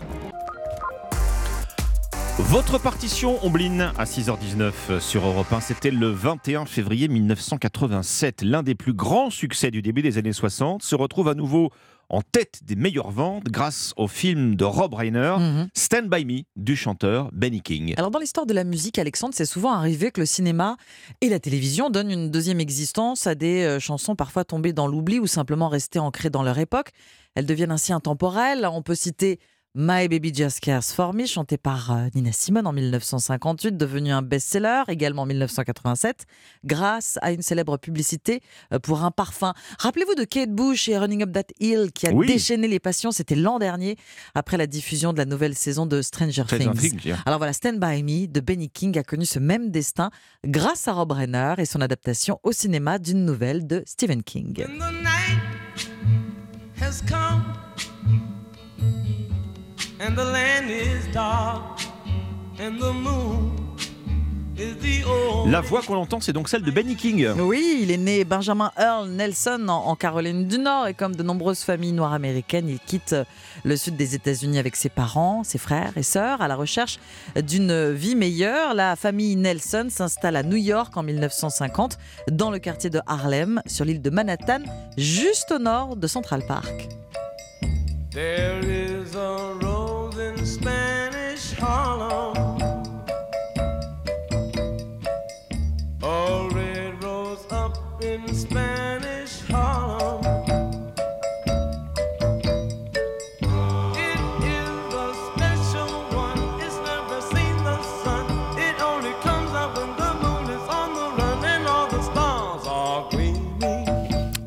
Noirs de cette euh, Amérique des 50s, hein, des années 50, on Mhm. voit émerger de plus en plus de groupes vocaux. Oui, les harmonies doo-wop sont en vogue, le genre est même en train d'exploser. Alors pour vous donner une idée, entre 1950 et 1960, des milliers de groupes ont sorti au moins un disque de doo-wop aux États-Unis. Alors rappelez-nous peut-être, Ombline, ce Oui. qu'est le doo-wop. Alors c'est un mariage de rythmes syncopés africains et, et d'hymnes religieux, hein, de chants gospel. Quatre ou cinq chanteurs se réunissent et combinent des harmonies euh, vocales. Sur le papier, vous avez en général un soliste ténor qui chante la mélodie, tandis que les trois ou quatre autres chanteurs euh, sont en arrière-plan. Et donc Benjamin euh, Earl Nelson, une voix d'ange absolument magnifique, un large sourire surplombé d'une fine moustache, chante au cœur d'un quintet en passe de devenir l'un des plus, euh, l'une des plus célèbres formations du moment, The Drifters, un groupe qui par ailleurs n'a cessé de changer de membres depuis 1953. Figurez-vous qu'il existe encore aujourd'hui. Oh, I know, oh,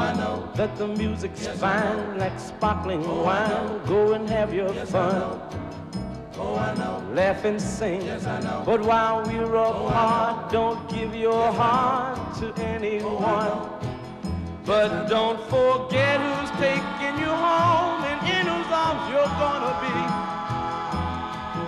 So, darling, say the last dance for me. Et une nouvelle fois, c'est bien la voix du futur Benny King qui se détache Oui, ici. entouré des, des drifters hein, qui font euh, les chœurs. Alors, il tient le rôle euh, du soliste sur la plupart des enregistrements et les disques se vendent dans toute l'Amérique. Dans l'ombre, on trouve le parolier Doc Pomus, auteur de nombreux succès américains pour Elvis Presley, pour Ray Charles, et le pianiste et compositeur Mort Schumann, futur adaptateur des chansons de Jacques Brel. Euh, Il se fera connaître en France avec son tube Le Lac Majeur. Ben oui, Mort Schumann. Très vite, euh, et malgré le succès, Benjamin Nelson s'oppose à son manager. Oui, il refuse d'augmenter le salaire des chanteurs et de partager les royalties engendrées par les ventes de disques qui sont euh, importantes. Il n'en fallait pas beaucoup plus euh, pour que Benjamin Nelson décide de se lancer en solo en octobre 1960 et d'adopter officiellement le nom de Benny King. Find another word with meaning so clear.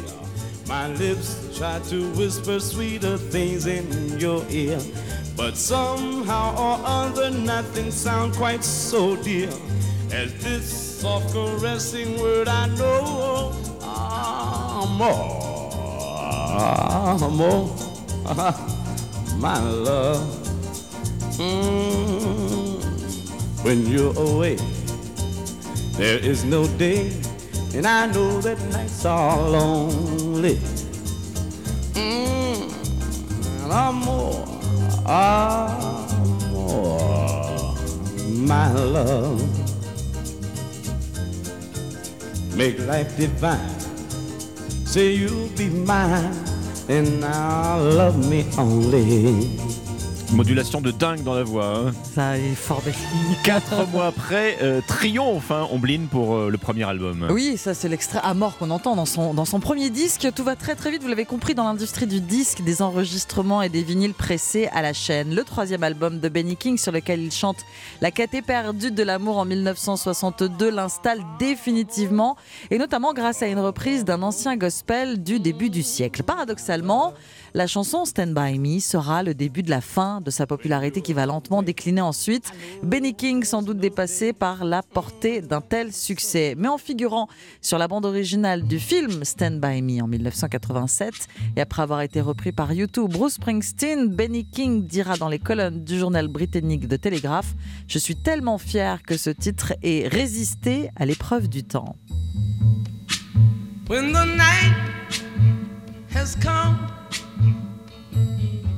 and the land is dark, and the moon is the only light we'll see. No, I won't be afraid. Oh, I won't be afraid. Just as long as you stand, stand by me. So, darling.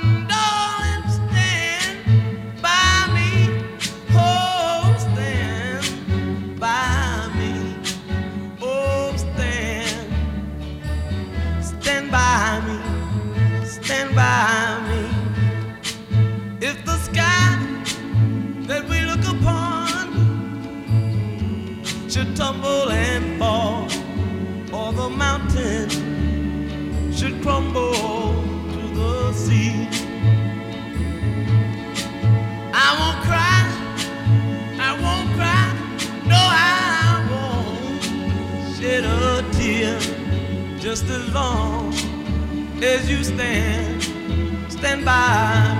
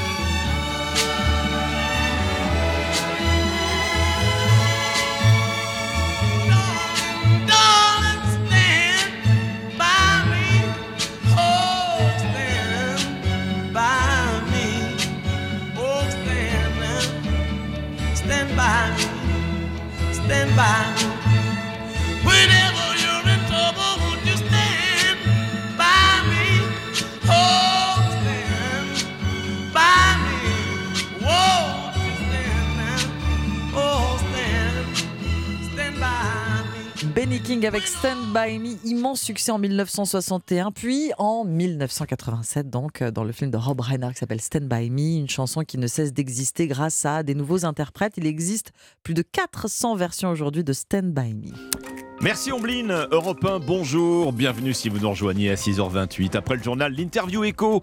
Dis-moi si tu consommes low cost, je te dirai combien tu gagnes. Affirmation de moins en moins vraie, puisqu'aujourd'hui près d'un Français sur deux achète du low cost, et plus souvent par choix du reste que par contrainte. C'est l'un des nombreux enseignements de cette euh, très intéressante enquête 7LM qu'on va vous dévoiler euh, à 6h40 sur Europe 1. Avant cette heure, la revue de presse internationale avec les correspondants d'Europe 1 pour l'innovation avec Anissa Mbida. On va parler du pantalon airbag, plus de sécurité en moto ou en scooter.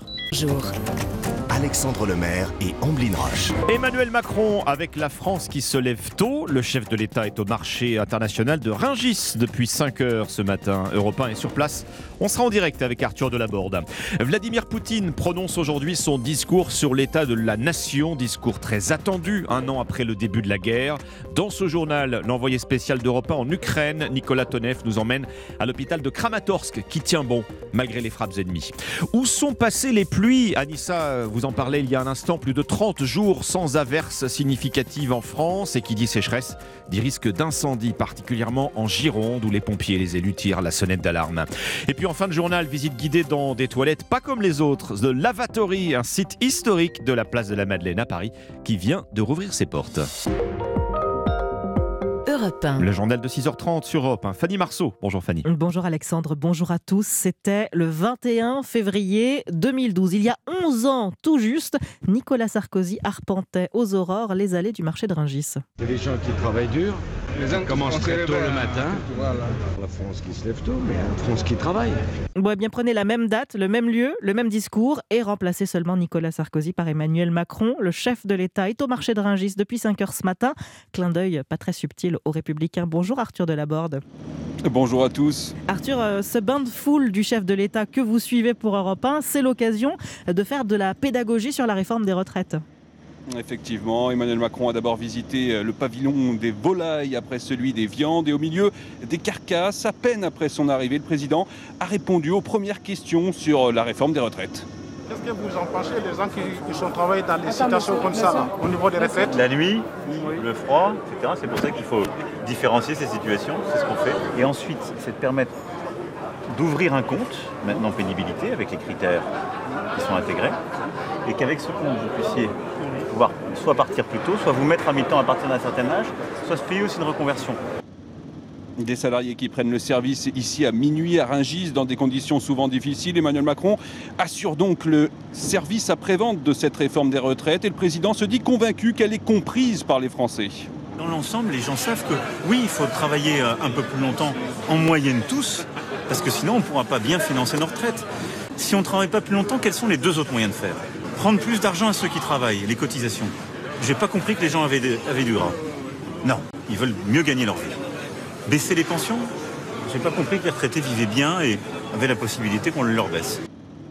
Et au-delà de ce dossier brûlant des retraites, c'est la France du travail qu'Emmanuel Macron veut mettre en valeur ici, sans toutefois l'opposer à celle de l'assistanat, précise son entourage. Arthur Delaborde en direct du marché francilien de Ringis pour Europe 1. Il est 6h33, bientôt un an de guerre en Ukraine. Toute la semaine, Europe 1 vous emmène au plus près du conflit. Ce matin, Fanny, nous sommes euh, à une quarantaine de kilomètres de la ligne de front de Barmout. À Kramatorsk, capitale de la région de Donetsk, où un hôpital municipal a réussi à maintenir ouvert 500 lits et un service de chirurgie, service indispensable en temps de guerre et qui a déjà souffert des frappes russes. Sa directrice médicale a donc fait en sorte qu'il soit autosuffisant et protégé au mieux. Le reportage de l'envoyé spécial d'Europe 1 en Ukraine, Nicolas Tonev. Anna Viktorovna fonce en patronne dans les couloirs de l'hôpital. Du contreplaqué. Ici, tout a été soufflé. Des sacs de sable nous protègent ici, même si nous savons qu'en cas de frappe, ça ne sauvera personne. Elle repart déjà. Une réserve d'eau potable, on ne peut pas s'en passer. Et nous avons notre propre chaufferie maintenant pour faire sans la centrale de la ville. L'objectif, que le secteur chirurgie soit toujours prêt face à la dureté des batailles. Maintenant, en un jour, on peut avoir beaucoup de patients. Alors ceux que l'on a opérés et stabilisés, on les envoie tout de suite plus loin pour libérer les lits et accueillir les patients suivants. On a absolument besoin d'une machine à IRM. Il n'y en a aucune dans la région de Donetsk. Les cabinets privés qui en possédaient sont partis avec dès le début de la guerre. Les médicaments, eux, ne manquent pas, et ce n'est pas par miracle, mais par l'acharnement d'Anna Viktorovna. À Kramatorsk, Nicolas Tonev, Europe 1. Et aujourd'hui, Vladimir Poutine euh, doit prononcer son discours sur l'état de la nation devant les parlementaires russes. Son allié, la Chine, se dit très inquiète du conflit qui s'intensifie et devient même hors de contrôle. Pékin qui appelle ce matin à promouvoir le dialogue et la paix. En Turquie et en Syrie, de nouveaux séismes importants hier. Ankara déplore au moins trois morts, victimes des chutes d'immeubles déjà endommagés. À Alep, en Syrie, 47 personnes ont été blessées dans un mouvement de panique. Et puis au Brésil, au moins 40 morts après des inondations et des glissements de terrain dans l'état de Sao Paulo. Le président brésilien Lula a survolé la zone hier, priant pour que la pluie cesse afin de commencer les reconstructions. Et de la pluie, on en voudrait euh, un peu plus en France. En voilà un mois maintenant qu'il ne pas plus d'un millimètre par jour. Ouais, ce qui risque de faire de ce mois de février l'un des plus secs jamais enregistrés selon Météo France. Le gouvernement inquiet convoquera jeudi son premier comité d'anticipation et de suivi hydrologique de l'année. Une sécheresse qui préoccupe aussi les pompiers après les incendies qui ont ravagé 30 000 hectares de forêt en Gironde l'été dernier. Emmanuel Macron leur avait promis de nouveaux moyens. Ouais, C'était en octobre et depuis, plus de nouvelles alors que le printemps est lui aussi une saison à risque pour les feux de forêt et que les services d'incendie et de secours manquent cruellement de matériel. Le reportage du correspondant d'Europe 1 à Bordeaux, Stéphane Place. Plus de la moitié des camions de lutte contre les feux endommagés l'été dernier, des réparations en cours mais retardées par les difficultés d'approvisionnement en pièces détachées, et déjà le recours à la solidarité pour affronter les risques du printemps. Marc Vermeulen est le patron du service départemental d'incendie et de secours de la Gironde. On s'est fait prêter 15 camions par le département de l'Hérault, qui lui est dans zone sud-est, donc est moins soumis, voire pas du tout soumis au feu de printemps. Donc ces camions arrivent cette semaine et vont être dispatchés dans les différents centres de secours euh, avant la fin du mois. Mais les moyens supplémentaires promis par l'État tardent à venir, regrette le président du département de la Gironde, Jean-Luc Glaise. Il y a évidemment le sujet des moyens aériens, de leur prépositionnement. Sur les financements du SDIS, pas de réponse non plus à ce stade. C'est aujourd'hui extrêmement inquiétant. L'hiver sec et le printemps qui s'annonce pour l'instant relativement sec nous prévoient des conditions finalement qui vont être pires cette année que ce que nous avions connu au début de l'été de l'an dernier. Venant d'être nommé ici, le nouveau préfet de la Nouvelle-Aquitaine a surpoussé dans le sens d'un prépositionnement d'avions bombardiers d'eau à Mérignac. Stéphane Place, correspondant d'Europe 1 en Gironde. Alerte cyclonique levée, mais les écoles restent fermées à La Réunion ce matin, le temps d'évaluer les dégâts. 9000 foyers toujours privés d'électricité après le, après le passage de l'ouragan Freddy qui se dirige désormais vers Madagascar. 6h36 sur Europe 1. Ce sont sans doute les toilettes publiques les plus classes de Paris. The Lavatory, site euh, historique parisien, euh, vient de rouvrir ses portes après 12 ans de fermeture. Ouais, des WC pas comme les autres, un style art nouveau bâti en 1905 sous la place de la Madeleine. C'est une entreprise néerlandaise qui les a rénovés et qui exploite désormais le lieu. Objectif en faire une véritable attraction touristique. Et ça marche. Visite guidée sur Europe 1 avec Delphine Schiltz.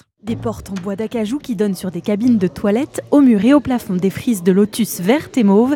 Comme un plongeon dans un Paris presque oublié, Jules a traversé toute la capitale pour découvrir le glamour suranné de cette urinoir. J'ai bu 2 litres d'eau avant de venir et depuis ce matin, je n'attends que cette visite. Vous trouvez, vous, des toilettes euh, ailleurs que celui-ci? Les vitraux, enfin c'est quand même exceptionnel. Seuls les sanitaires ont été modernisés, le reste est d'époque rafraîchi. Opération à 150 000 euros, 12 ans de travaux et d'attente pour Josette et Jacques. Moi je venais il y a 30 ans ici et je venais faire euh, serrer mes chaussures. C'était une époque. Bah, ça me rappelle ma jeunesse, moi, parce que je venais avec ma grand-mère, que j'adorais. La visite est gratuite, mais quand ça urge, il faut faire l'appoint. J'ai payé les 2 euros sans aucun regret. Et on est très bien accueillis. Reste à savoir si ces lavatories connaîtront le même succès que les toilettes de Notre-Dame, qui reçoivent jusqu'à 3000 visiteurs par an. 3000 visiteurs par an pour les toilettes de Notre-Dame, c'est pas rien. hein. Delphine Shields pour Europe 1. En tout cas, une nouvelle euh, idée de visite euh, insolite si vous vivez Et ou si vous êtes de pas. passage à Paris. Exactement. Oui, Merci pas. Fanny Marceau. 6h38, Europe 1, bonjour. Bienvenue si vous nous rejoignez. À suivre euh, cette étude révélatrice tiens, sur votre usage du low cost. Quelle est votre façon de consommer des produits ou des services à bas prix? Le low cost a changé de visage. On ne se cache plus pour y recourir. C'est une étude CTLM qu'on vous détaille tout de suite avec l'économiste Flavien Neuvy sur Europe 1. Europe 1, bonjour. Alexandre Lemaire et Omblin Roche. Il est 6h41, excellente matinée sur Europe 1. En pleine période d'inflation, nos nouvelles habitudes de consommateurs sont passées à la loupe, en particulier avec l'étude qu'on vous dévoile ce matin sur Europe 1, étude de l'Observatoire CTLM sur le modèle du low cost. Votre invité Alexandre, Flavien Neuvy, économiste et directeur de l'Observatoire CTLM. Bonjour Flavien Neuvy. Bonjour. À chacun son low cost. Voilà le, thème de votre étude euh, très fouillée, hein, qui ne se limite pas d'ailleurs aux consommateurs français, puisqu'elle a été réalisée dans 15 pays euh, européens. À chacun son low cost. Ça veut dire quoi? Que tous les types de consommateurs désormais se retrouvent à un moment ou un autre euh, dans les offres à bas prix. Oui, c'est exactement ça. Dans cette étude, on a essayé de comprendre euh, d'abord quel était le niveau de consommation du- du- des produits low cost en, en Europe, et on voit que c'est un niveau de consommation qui est élevé, qui n'est pas homogène dans tous les pays, mais qui est quand même assez élevé dans l'ensemble des pays, puisque 54% des Européens nous disent consommer régulièrement des produits low cost. Et puis après, on a essayé de comprendre, notamment par niveau de revenu, si cette consommation était homogène ou pas. Alors évidemment, elle n'est pas homogène. Euh, ceux qui ont des revenus les plus élevés ont moins recours au low cost, mais ils y ont recours aussi plutôt par choix, tandis que les gens qui ont les revenus les plus faibles, qui sont plus durement touchés par l'inflation, eux, y ont recours plutôt par contrainte. Mais globalement, c'est vrai que c'est un phénomène qui touche à la fois toutes les catégories sociales, mais également tous les pays d'Europe. Alors effectivement, plus du tout marginal. hein. Je vois qu'en France, 4 consommateurs français sur 10 euh, consomment souvent des produits euh, ou des services low cost. C'est intéressant si on rapporte d'ailleurs ces chiffres, euh, puisqu'on les a, vous les avez chez nos voisins européens. C'est plus de, de 5 consommateurs sur 10, plus de la moitié en Allemagne qui consomment du low cost, et même plus de 6 sur 10 chez nos voisins britanniques. Oui, c'est ça. Et puis, on pourrait même parler aussi de l'Europe du Sud, hein. c'est-à-dire l'Italie, le Portugal, Oui. l'Espagne, où là aussi on est au-delà des 6 sur 10, avec également la Suède. Et puis après, c'est vrai qu'en Europe centrale, on voit que le low cost est moins développé, notamment en Pologne, par exemple, qui est quand même un grand pays européen avec beaucoup d'habitants. Mais c'est donc pas une consommation qui est homogène. Et c'est vrai que les Français sont un petit peu en retrait par rapport à la moyenne européenne, même si quand même 4 consommateurs sur 10 qui disent déclarer, qui disent consommer oui. régulièrement des produits low cost, c'est quand même beaucoup. C'est pas marginal du tout. Alors le low cost, c'est d'abord le hard discount alimentaire. hein. On est tous familiarisés avec euh, ces enseignes, mais ça va bien au-delà.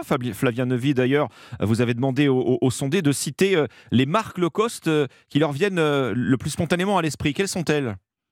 Oui, alors c'est vrai qu'il y a le hard discount alimentaire, et notamment avec des enseignes comme Aldi ou Lidl qui reviennent très régulièrement. Il y a l'aérien également, qui est quand même euh, historiquement euh, celui, le, le- le secteur dans lequel le low cost s'est beaucoup développé depuis une trentaine d'années, avec Oui. des compagnies aériennes comme Ryanair. Et puis on a également le textile. Alors le textile qui est avec des enseignes, notamment une enseigne qui s'est beaucoup développée euh, dans les pays d'Europe du Sud, Primark qui arrive également en France. Et puis après, il faut pas non plus négliger, par exemple, tout ce qui est non alimentaire, c'est-à-dire le bazar non alimentaire avec des des enseignes de type Action, euh, de type euh, euh, voilà euh, Stockomanie, etc., qui se développent beaucoup et qui d'ailleurs vont prendre des parts de marché sur les hypermarchés traditionnels, qui eux aussi ont des rayons non alimentaires, mais qui sont durement concurrencés Mmh. par toutes ces nouvelles enseignes qui se développent beaucoup. Trois secteurs qui incarnent le low cost, donc la grande distribution, le transport aérien et l'habillement. Il y a aussi ce, ce constat dans votre étude qu'on est arrivé à l'heure du low cost décomplexé. hein. C'est ce que vous dites. Il y a plus ce côté dévalorisant que- qu'il avait à ses débuts. Oui, alors ça c'est vraiment un enseignement absolument essentiel de notre étude, c'est qu'on voit bien que l'image du low cost a beaucoup évolué au cours de ces 20 dernières années. Nous avions fait déjà des études il y a Oui. 20 ans sur le low cost et c'est vrai qu'à l'époque, le low cost était plutôt perçu un peu comme une consommation hauteuse, on pouvait pas faire autrement, on se cachait un peu, on ne le revendiquait pas. Et aujourd'hui c'est vu comme étant plutôt une consommation euh, intelligente, c'est-à-dire que ce sont des produits qui se ressentent sur l'essentiel, on va pas payer plus cher pour des produits ou des services dont on n'a pas besoin.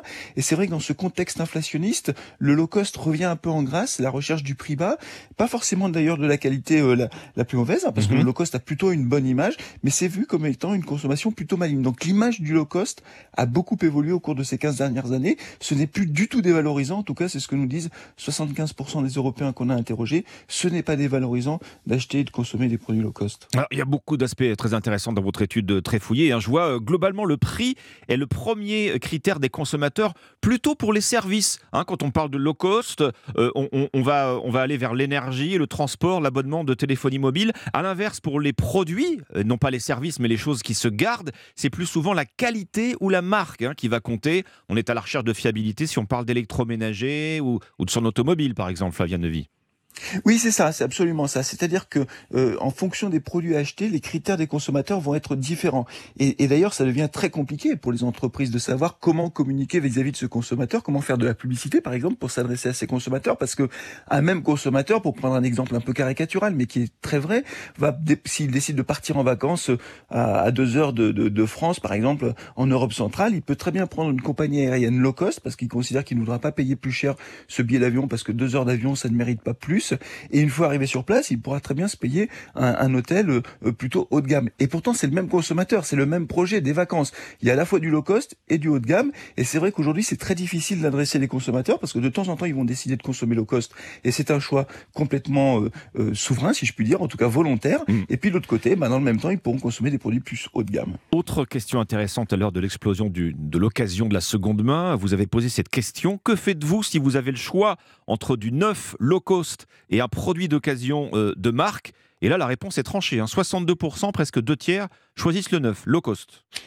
Oui, absolument. Donc ça montre qu'effectivement le, le low cost est quand même une réponse aussi au, au contexte inflationniste du moment. Ça vient spontanément à l'esprit devant l'occasion, même si, il faut quand même le dire, le marché de la seconde main se développe beaucoup dans beaucoup de secteurs. On parlait du textile tout à l'heure, de l'équipement de la personne. C'est un secteur qui, qui se développe beaucoup, hein, le marché de l'occasion sur, sur le vêtement. Et, et c'est aussi une réponse à cette crise du pouvoir d'achat. Mais c'est vrai que le low cost, les produits neufs, restent quand même très attractifs pour beaucoup de consommateurs, notamment pour certains produits de type électronique grand public, hein, euh, téléviseur, hi-fi, vidéo, où là on va privilégier plutôt effectivement des produits neufs plutôt que des produits de seconde main parce qu'on a toujours un peu d'inquiétude sur la qualité des produits achetés. À chacun son low cost. Voilà pour cette étude très complète que vous nous dévoilez ce matin sur Europe 1. Merci Flavien Nevy, économiste et directeur de l'Observatoire CTLM. Europe 1, il est 6h48. Europe 1, bonjour. Alexandre Lemaire et Omblin Roche. L'innovation avec Anissé Mbida. Bonjour Anissé. Bonjour Ombline, bonjour Alexandre. Bonjour Anissé. Bonjour à tous. L'innovation du jour devrait apporter un petit peu plus de sécurité à moto ou en scooter. Il s'agit d'un jean qui se gonfle automatiquement en cas de chute. Euh, finalement, c'est un pantalon airbag. Exactement, et c'est vraiment étonnant que personne n'y ait pensé avant parce qu'il existe déjà des gilets airbag, sauf qu'ils ne protègent que le haut du corps évidemment, Mhm. alors que quand on fait une chute à deux roues, bah, dans 70% des cas, ce sont les jambes qui trinquent en premier. Alors évidemment, c'est pas mortel, mais parfois ça peut être très handicapant. D'où cette idée bah, de jean airbag. Alors ça ressemble un peu à, à un jean classique pour motard, vous savez, ceux qui sont renforcés pour pas se déchirer quand on, on glisse sur la chaussée.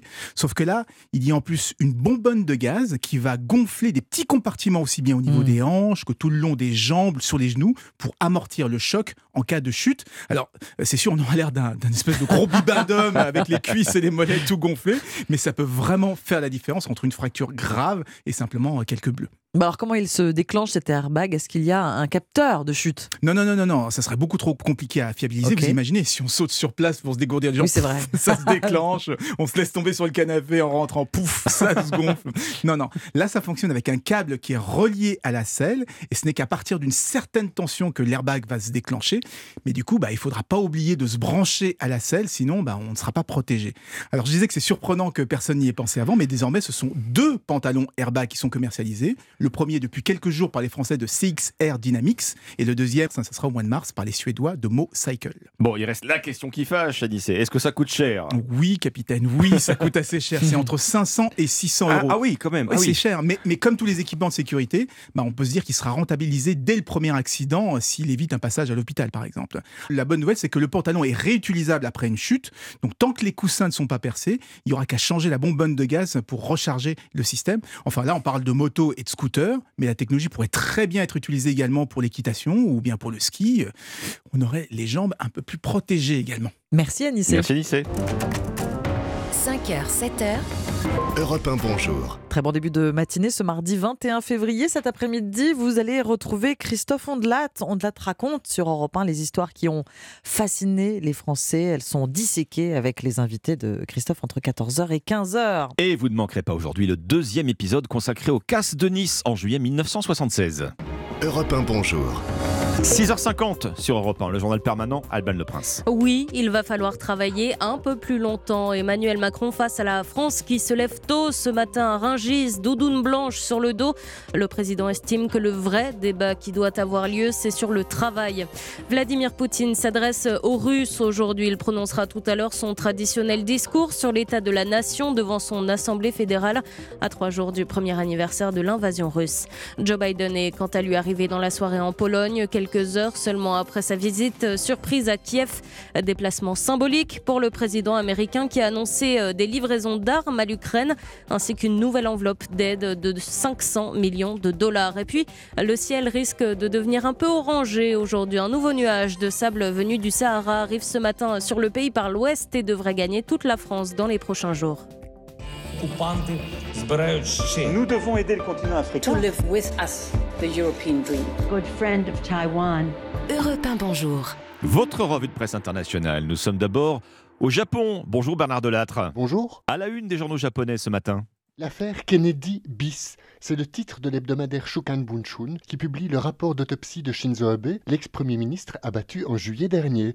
La balle qui lui aurait coûté la vie se serait fichée dans son cou, à hauteur de la pomme d'Adam. Sauf que, rappelle le journal, le tireur se trouvait derrière lui. Cette balle aurait donc dévié de sa trajectoire. Cela paraît invraisemblable. On n'a jamais vu ça, confirme un expert en balistique au tabloïd Gendai, qui ont déduit que la thèse officielle du tireur isolé est désormais mise à mal. C'est aussi l'avis de la chaîne Fuji News, pour qui, tout comme Lee Harvey Oswald a peut-être eu un complice à Dallas le 22 novembre 1963, Shinzo Abe pourrait avoir été tué par un sniper embusqué, non pas dans son dos, mais face à lui. On ne le saura sans doute jamais, note la plupart des quotidiens, car on ne peut pas exhumer le corps de l'ex-premier ministre et procéder à une nouvelle autopsie, puisque, comme le veut la tradition bouddhiste, il a été incinéré. Direction euh, l'Algérie, avec vous, euh, Zohir Bouzid. De quoi parle la presse algérienne ce mardi? Eh bien, de l'octroi par l'Algérie d'une enveloppe d'un milliard de dollars pour des investissements en Afrique. Une première relevée par Algérie Echo. Le site d'information précise que cette annonce a été faite par le président Tebboune qui assistait au 37e sommet de l'Union africaine. L'Algérie confirme sa générosité légendaire, titre pour sa part l'expression, ou encore un milliard pour l'Afrique, mais en une le jeune indépendant. Pour les journaux algériens, cette annonce marque le retour concret de l'influence algérienne sur le continent africain à travers des actions directes et une implication dans des projets économiques, les autorités algériennes veulent concourir avec les bailleurs de fonds traditionnels de l'Afrique. Moins d'intervention et plus de coopération intra-africaine, ce sont les ambitions affichées par Alger, surtout que les finances de l'État sont au beau fixe grâce à une embellie des prix des hydrocarbures. Nous sommes enfin en Grèce avec vous, Clémentine Athanasiadis. De quoi est-il question ce matin dans la presse grecque? De l'évolution des relations gréco-turques depuis les terribles séismes qui ont frappé la Turquie voisine, le dialogue se débloque, écrit le quotidien Tanea. L'aide immédiate apportée par la Grèce a été appréciée, ce qui permet de normaliser les rapports entre les deux pays, mettant fin à l'escalade des tensions, analyse le journal. Ankara baisse d'un ton, note le quotidien EFSIN, selon qui les ministres des Affaires étrangères des deux pays ont ouvert la voie à une reprise des échanges. Une nécessité, ont déclaré les deux hommes depuis les zones dévastées par les séismes.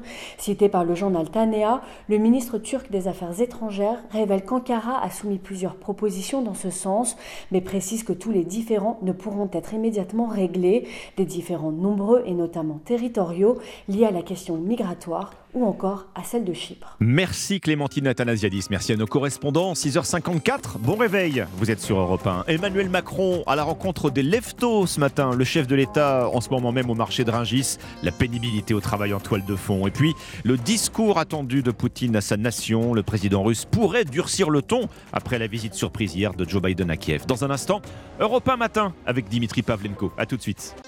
Europe 1 matin. Europe 1, il est 6h57. Excellent début de matinée avec nous. Et vous retrouvez Dimitri Pavlenko. Bonjour Dimitri. Bonjour Alexandre Lemaire, bonjour Ombline Roche. Voilà deux beaux spécimens de la France qui se lèvent tôt, comme on peut dire. hein.